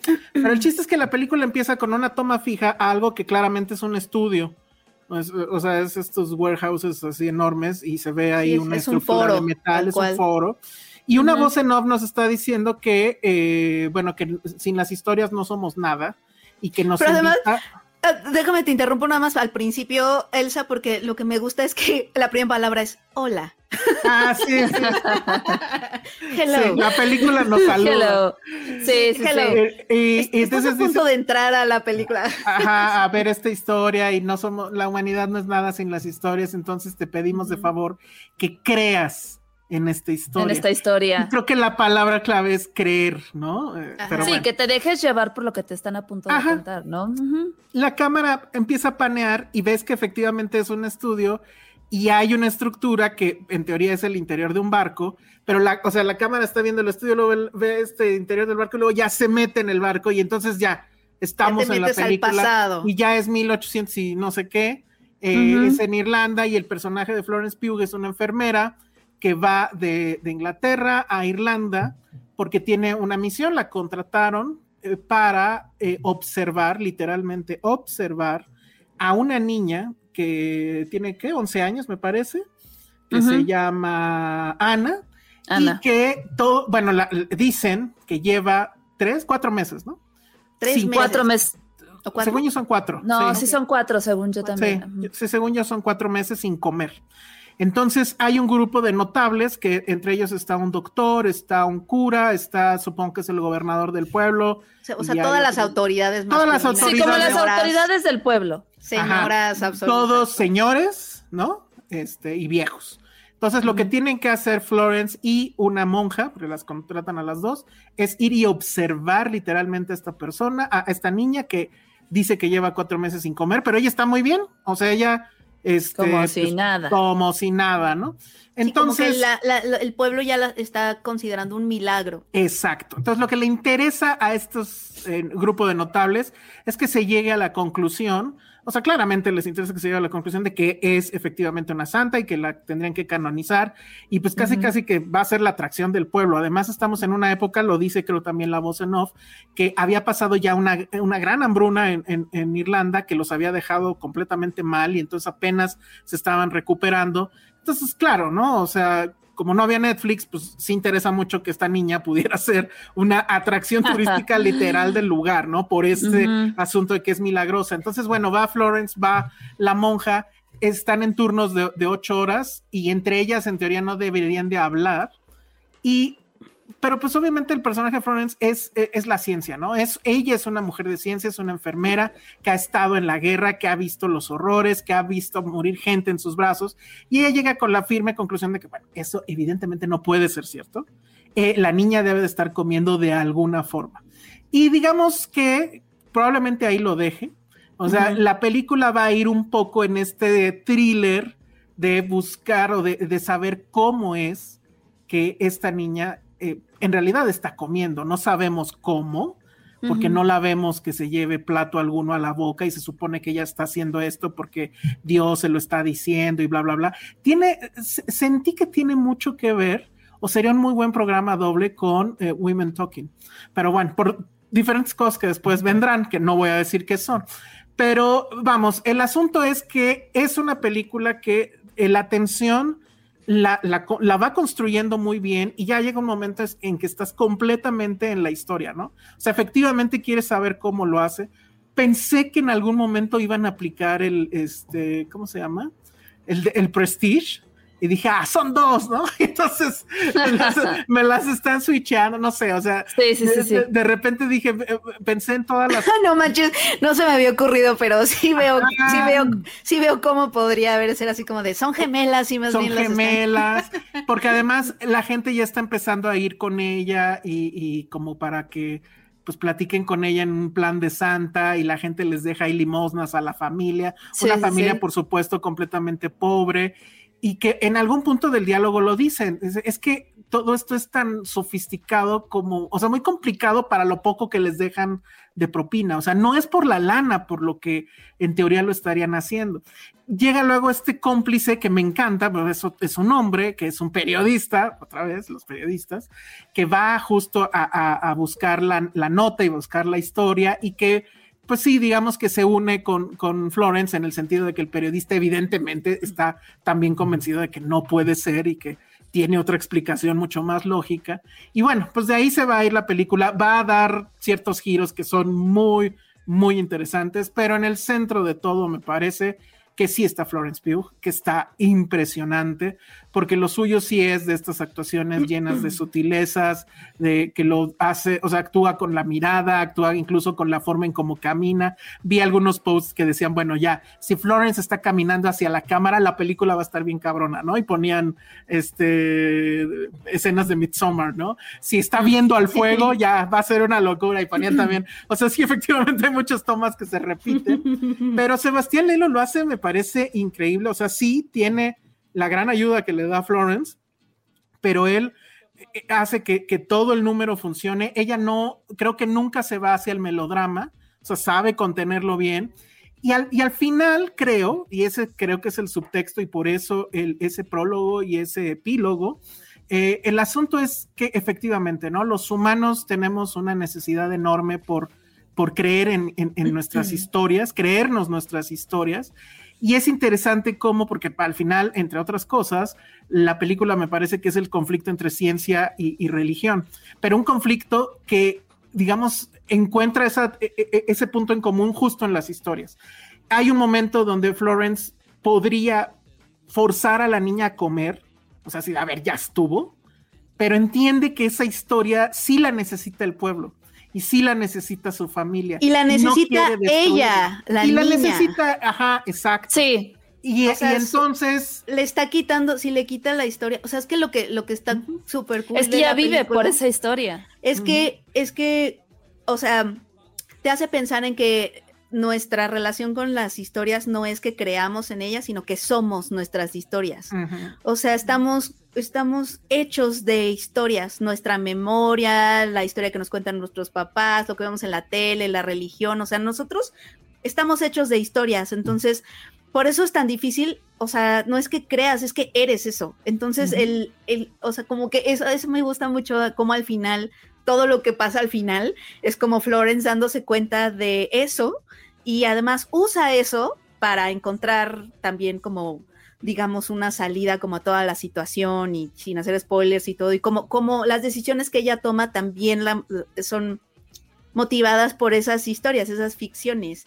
Y, o sea, estamos hechos de ficciones, pero y lo que está también interesante es que incluso el señor ciencia, porque hay un doctor en el comité, este, que se supone que, o sea, tú pensarías que Florence, que es una enfermera y que le interesa como conocer la verdad y que y que, y que cuiden la vida de la niña, o sea, como pensarías que el doctor estaría de acuerdo con ella, pero el doctor también está tan interesado en que la niña sea una curiosidad científica.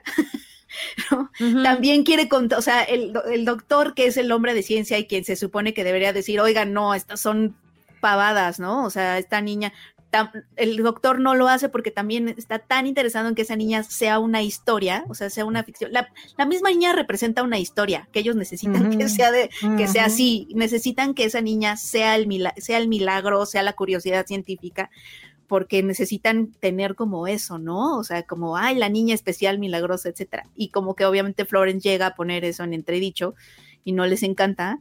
Y sí es algo que o sea, sí es algo que a Sebastián Lelio le, le, interesa, sobre todo como en sus películas a partir de Gloria, que fue la que lo internacionalizó, ¿no? A él. Sí. Porque después.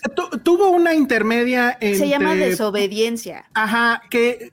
esa fue su película, esa fue su primera película anglosajona. Y creo que no le fue. Por, a mí no me gustó nada porque justo lo que pasa con esa película es que es súper literal, o sea, como que es Sebastián Lelio diciéndote, porque de nuevo es sobre mujeres en sistemas opresores, son dos judías, ¿no? Que están en una, son parte de una comunidad este, de, judíos ortodoxos, pero ellas son lesbianas y están enamoradas. Entonces, son esta, Rachel McAdams y Rachel Weisz, que están mm, como ahí. Mm. Pero me acuerdo que no me gustó porque estaba demasiado literal, demasiado directa, y a Sebastián Lelio lo que le sale bien es justamente encontrar estas formas no ortodoxas y no convencionales de contar sus historias, que en, en Mujer Fantástica son como más oníricas, este, no como que también te quiere, están llenas como de ideas y cuando quiere como irse hacia lo más clásico, siento que no le sale, que es lo que pasó con Desobediencia. Y aquí le, o sea, aquí la verdad es que sí demuestra que puede elevar su película como para darte reflexiones más de fábula, más de, o sea, aquí hace una super reflexión de, de cómo las ficciones que nos forman, o sea, primero la película te dice, hola, mira, te voy a presentar una ficción. o sea, es importante para la película que te diga, te voy a presentar una ficción, pero vas a ver cómo este pasado imaginado, que tal cual es, es un pasado imaginado, está lleno de convicción, porque tú también vas a creer en ese pasado. Entonces, es eso, lo imaginado, nuestras historias, nuestras ficciones, tienen tanta convicción que pues pueden generar cosas muy peligrosas, pero también pueden generar cosas liberadoras, ¿no? Te condenan o te expían. Es, Exacto. Es, eh, eh, me encantó, me encantó esa historia y me encantó la forma en que lo está haciendo. O sea, es un autor raro porque estéticamente sus películas, por lo menos esas tres que para mí son las mejores, estéticamente son muy diferentes. Pero pero los temas ahí están, ¿no? O sea, su tema es la mujer y la mujer en conflicto con ella misma o pues obviamente con un sistema que siempre los va a estar oprimiendo. Ale, cuéntanos antes de que, porque creo que te tienes que ir ya por emergencia Patterson, pero, es pero que Patterson anda, creo que... Sí, se está echando peritos y Ay, no. ayer comió, ayer comió basura el estúpido. No. Creo que tiene, tiene un poquito de chorro, entonces ya está así como de. Pero bueno. Ay, no, pobre. Por eso me salí hace ratito cuando estaba a Grecia, porque ya estaba en la puerta y yo, ahorita vengo, voy al baño. Pobrecito. Sí, ay no, los gajes de. Pues que es como un bebé. Lo sé, yo lo vivo todos los días. Bolas de perro, pero bueno. Mm. no, a ver. ¿te gustó o no te gustó? Sí me gustó.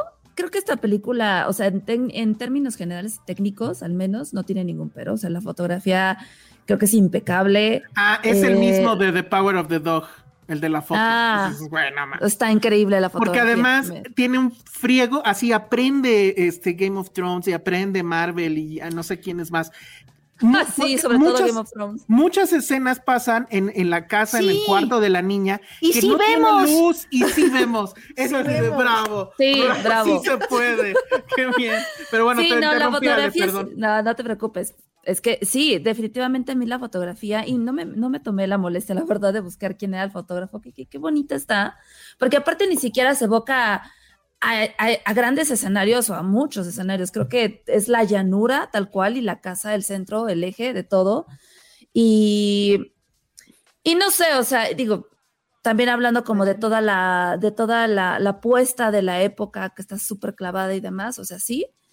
Algo que la verdad sí sentí yo un poquito que me costó. Es que creo que la película de repente siento que se extiende demasiado en, tiempos y creo que de repente llega un punto en el que la siento un poco rebuscada, o sea, que siento que está pasando, o sea, está dando vueltas sobre lo mismo de sí, no come, sí, ya sé, y como que sí a la mitad, para mí, sí fue un poquito como de, ay, no sé, este, ya se tardó esto y no, no, no, sea para dónde va, ¿no? ¿eh? A mí sí me pasó, pero bueno, la verdad es que yo la vi en cachos, eso igual y puede haber que pudo haber afectado un poco, porque sí, ayer me puse a ver la película, me piqué con ella, cuando vi dije, no, ya pasan de las 12, ya tengo que trabajar y la terminé de ver hoy.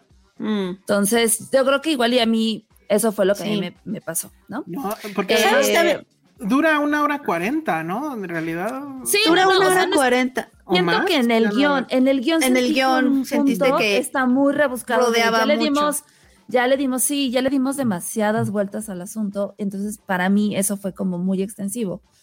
Creo que sí, también la película, como dicen, tiene varias capas. O sea, hay, hay diferentes lecturas sobre el tema del duelo que ella vive, ¿no? Porque sí. ya lo mencionaste, es esta onda de cómo vive el recuerdo de su esposo y de, y de su hija que perdió. Es como como que, Ajá. Y que tiene que tomar drogas literal para poder dormir, eso. Para sí, e, eso, eso, eso a mí se me hizo muy fuerte, porque al final del día ese recuerdo no la deja avanzar. No la deja avanzar. Y entonces, bueno, ahí tiene esta lectura de, del duelo, el superar nuestro pasado. Este. Y bueno, y esta onda de la religión, que una cosa es la fe y otra es el fanatismo. Que eh, es muy curioso cómo el director aquí lo maneja por cómo al final del día la, única persona sensata aparte de ella termina siendo la monja, ¿no? Que es la que lo descubre y le dice, bueno, pero ella está bien, ¿no? Sí, todo está bien. Entonces, sí es como Me encanta cómo muy se lo dice, interesante como de- esa parte Tuve una visión. Ajá. de un caballo. y Voy, voy a usar esa de ahora en adelante. Un un No, ángel que visión. sigue, que me encanta porque sigue siendo una ficción. O sea, como que sí, son puros, se hablan relatos cañón. Y ahorita que Ajá. hablaste del duelo, Ale, me, gusta mucho eso de que, o sea, ella trae también una historia, ¿no? Y Sí. que, que la define, o sea, que, que te da, te da la idea de que la ha definido como por un rato porque no ha podido dejarla atrás. Y también todo esto a onda que pasa al final, etcétera. Ella incluso hace, tiene un gesto que también se, o sea, también es un ritual, o sea, también es una creencia. Este, a Sí. pesar de que ella es la mujer de, ciencia y todo, ella hace algo que te da a entender que para ella empieza como una nueva ficción, ¿no? O una nueva historia para ella. Entonces también eso está interesante, como ella también, o sea, no es que ella esté desprovista de creencias, ¿sabes? Sí, sí, sí, totalmente. ¿Y no les pasó también la música? Yo la estaba viendo, ayer que la estaba viendo en la noche, esta, es- o sea, no- tampoco me fijé quién hizo el, el soundtrack, pero es como tan lúgubre que José sí me dijo, ¿qué es película de terror lo que estás viendo? Le dije, no, Sí, la música sí es súper tonto. la música sí es... Hay momentos que sí parece de terror, de hecho. Sí, Ajá, sí, sí, sí, sí, sí. No, eso también me encantó. Déjame ver si no es quien creo. A pero ver, no, no creo. Ay, sí. cheque, Pero cheque déjame- usted. Ajá, déjalo checo y mientras sigue eh, platicándolo, pero Sí. bueno, aquí, aquí ya les puse aquí al lado está Florence Pugh con esa mirada de mátala. Y aparte ¿no? ella, ¿no? Como que ella en su, o sea, en su personaje, ella te logra como, o sea, porque aparte está viviendo esta situación de, güey, ¿qué pedo con los papás? Este, no les preocupa la hija y demás, pero ya todo el tiempo en calma, así como de... hablando Que por cierto, la mamá- muy propia. La mamá es la verdadera mamá de la, de la niña. ¿A poco? Ah, ¿neta? Sí se sí. pare- y sí se, sí se dieron cuenta. Yo dije, la mamá Sí se parecen. visto, y ya me acordé que es la de The Others, la que no puede hablar. La Ah, fantasma que no puede no me hablar. Es ella. No me Ajá, acordaba de eso. Es que dije, El de la su música- carita, su carita. El de la música es Matthew Herbert, no es quien yo pensaba. Dije, a ver si no es el mismo de, de Mandalorian, que cada que me gusta un score, eh, resulta que es él, pero no. y él Mm, ha mira. participado básicamente en todas las de. Bueno, no en todas, está en, en Fantastic Woman y en Disobedience. Este Plaza Catedral, creo que esa también era de él, de las primeras, no sé. Y este, y bueno, pues sí, ah, y en Gloria Está Bell, pero el- el remake. Ajá, entonces sí lo hace muy bien Matthew Herbert. Y bueno, ella. la ¿Qué onda con que Florence Pugh, no? Yo, O sea, yo estoy que- ya muy enamorado. O sea, ya estaba, yo lo- se los dije primero con Lady Macbeth. Cuando vi Lady esa Macbeth. película dije, esta mujer está muy cañona. Y la verdad es que no hay película, o sea, en serio, no considero que no hay, excepto una, considero que no hay película mala en la que ella haya salido. ¿Cuál? La de- mala es la de Marvel, porque ah, La qué- de Marvel.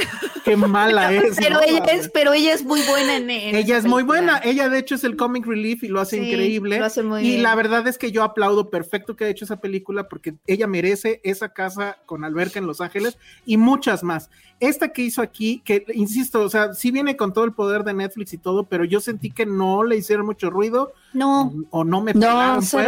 o no sé. Pero es- sigue estando en los primeros lugares de lo más visto. Creo que trae un boca a boca increíble y la verdad es que ella está sorprendente. Yo creo que sí se puede colar a las nominaciones y bueno, como decía, la verdad es que a estas alturas el Oscar la necesita más a ella que ella un Oscar.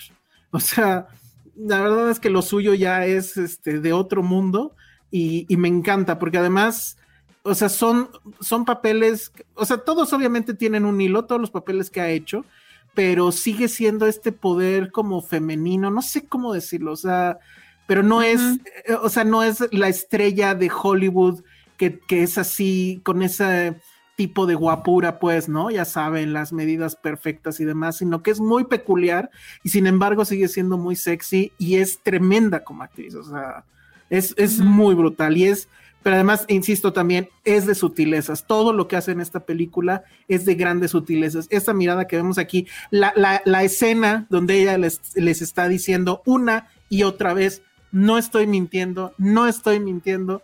Esa escena está increíble, ¿no? O sea, y bueno, y Sebastián Le- Lelio, la verdad es que fabuloso, o sea, esa película ah, sí creo que a nadie nos gustó. Bueno, aquí alguien del público decía que sí le gustaba, este, pero qué bien lo hace. Entonces yo sí creo que con un poquito de ayuda de su amigo Netflix, sí la pueden colar en las nominaciones y estaría increíble. Yo sí quiero verla en la alfombra roja. Bueno, ojalá la viera Uy. directo, pero Ojalá que sí. bueno, sí. Ujú. Ojalá que sí. Creo que es una, padre. creo que es una gran película y sí fue para mí una, una absoluta sorpresa. Sí se cuela en mi top 10, ¿eh? De hecho. ¿Sí? Sí, Qué fuerte. sí. Ok. Sí. Bueno, pues eso fue The Wonder. Y pues ya nos tenemos que ir para que Ale pueda pasear a Patterson, Llevarlo al sanitario. llevarlo al sanitario, va a dejar. Paro de, muero de ganas por ir.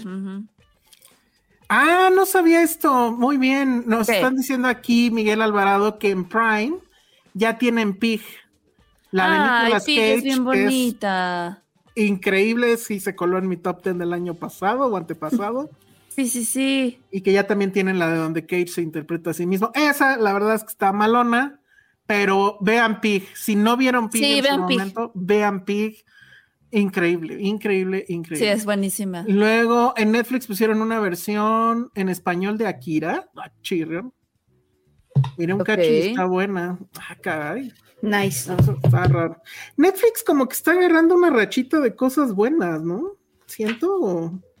O, sea, de repente ya va, me vi abriendo más veces la, la app de, de- de Netflix. Vi un documental que ya se los contaré eh, en la que sigue, pero ¿se acuerdan del, del episodio donde Bart se gana un elefante? Sí. Y Sí. que le dicen, y que le dicen eh, los de la, los del concurso, a ver, niño, es un millón de pesos o algo así, o, o el, elefante, elefante. y él agarra el elefante, elefante. el Y le dicen, a ver, sí. niño, era broma, y no sé qué, no, quiero mi elefante, quiero mi elefante. Ah, bueno. Sí, sí, sí. Resulta que sí pasó. Pepsi tuvo en los ¿Qué? 90 un anuncio donde Ah, claro, ya, ya sé qué donde decía, ajá, donde decía que podías ganar con puntos diferentes cosas. Y entonces había chamarras, había lentes, había gorros, pero en el, en el anuncio al final salía un güey con un F-16, no, un Carrier, no sé, un avión militar, así como los que usa Tom Cruise, y te decía que lo podías obtener por 7 millones de puntos Pepsi. Entonces hubo un güey que dijo, ah, sí, y entonces juntó los 7 millones de puntos y quería su avión, Su jet. quería su avión, ajá, o su jet, y le dijeron, a ver, ya era broma, pero a ver, aquí está una lana, no, quiero mi jet. Y, lo- y los demandó. No, al contrario. Pepsi los demandó primero a él, o sea, fue una locura, una locura. No manches. Y ganó el chavo. No Pepsi, les voy a decir porque, pues, spoiler. Ay, Se llama. ¿Dónde está Pepsi? ¿Dónde está mi jet? Algo así. Es documental, serie documental. Son cuatro episodios de una hora. La verdad es que uno de esos episodios sobra, pero está muy interesante. O sea, resulta que uno de los abogados que le ayudó es el abogado de Stormy Daniels. Este, ¿quién No más manches. Bueno, es una cosa loquísima, loquísima. Pero me encanta porque tiene mucha nostalgia noventera y todo el soundtrack es de noventero y demás. Entonces eso también está en Netflix y, y la verdad es que me la pasé bien con ese, aunque sí siento que uno de los episodios sobra. Este, bueno, pero pues ya vámonos, porque si no, pobre Patterson se va.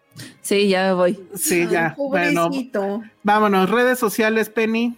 Eh, arroba Penny Oliva. Ah, ¿saben qué? Tengo regalos, pero ya me los movieron del lugar y no sé dónde están. Ah, Ah, bueno. Bueno, a ver, rápido. Tenemos eh, cómics, si son fan ustedes de, de Black Adam. Tenemos cómics de Black Adam. Eh, entonces, ¿qué será? Mándenos por DM. Ah, ya me van a venir aquí. Ah, mira. Muy bien, muchas gracias. Es la producción de este programa.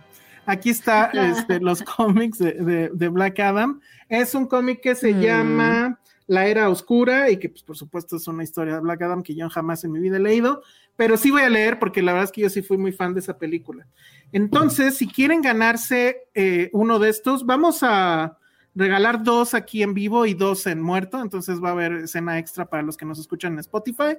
Y es muy fácil, solamente díganos eh, en qué episodio de Filmsteria hablamos de, de Black Adam. Con que nos respondan eso, se llevan su cómic y los que nos escuchan en Spotify o en Apple Podcast, espérense a la escena extra para saber cómo ganarse uno de sus cómics. Entonces, bueno, ahora sí ya, Re- este, redes sociales, Penny, Arroba Penny Oliva. muy bien, Ale. Arroba Ale Kazagi. Yo soy el Salón Rojo y vean The Wonder en Netflix, está increíble. Nos vemos. Bye. Di adiós, Penny, porque nada más se veía tu, tu. Bye. adiós.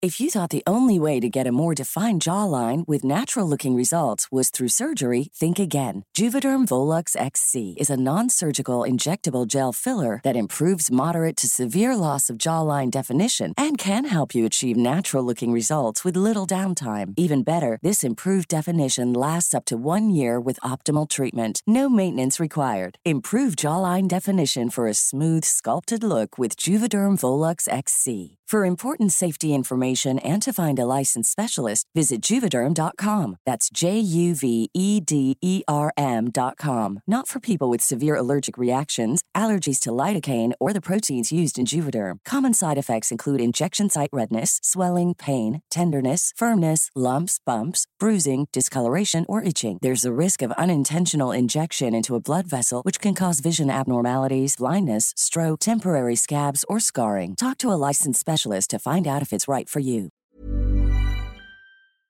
Y si llegaron a esta parte del podcast es porque quieren regalitos. Y tenemos, como escucharon anteriormente, un cómic de eh, Black Adam que vamos a regalar a quien nos responda. Los primeros dos que nos respondan la siguiente pregunta en nuestra cuenta de Twitter, eh, por DM, obviamente, arroba Filmsteria. Y esa es, eh, como ustedes saben, si vieron la película, que tendrían que haberla visto porque la verdad es que a mí sí me gustó. Y creo que si bien no es lo mejor de DC, sí está en una media bastante interesante.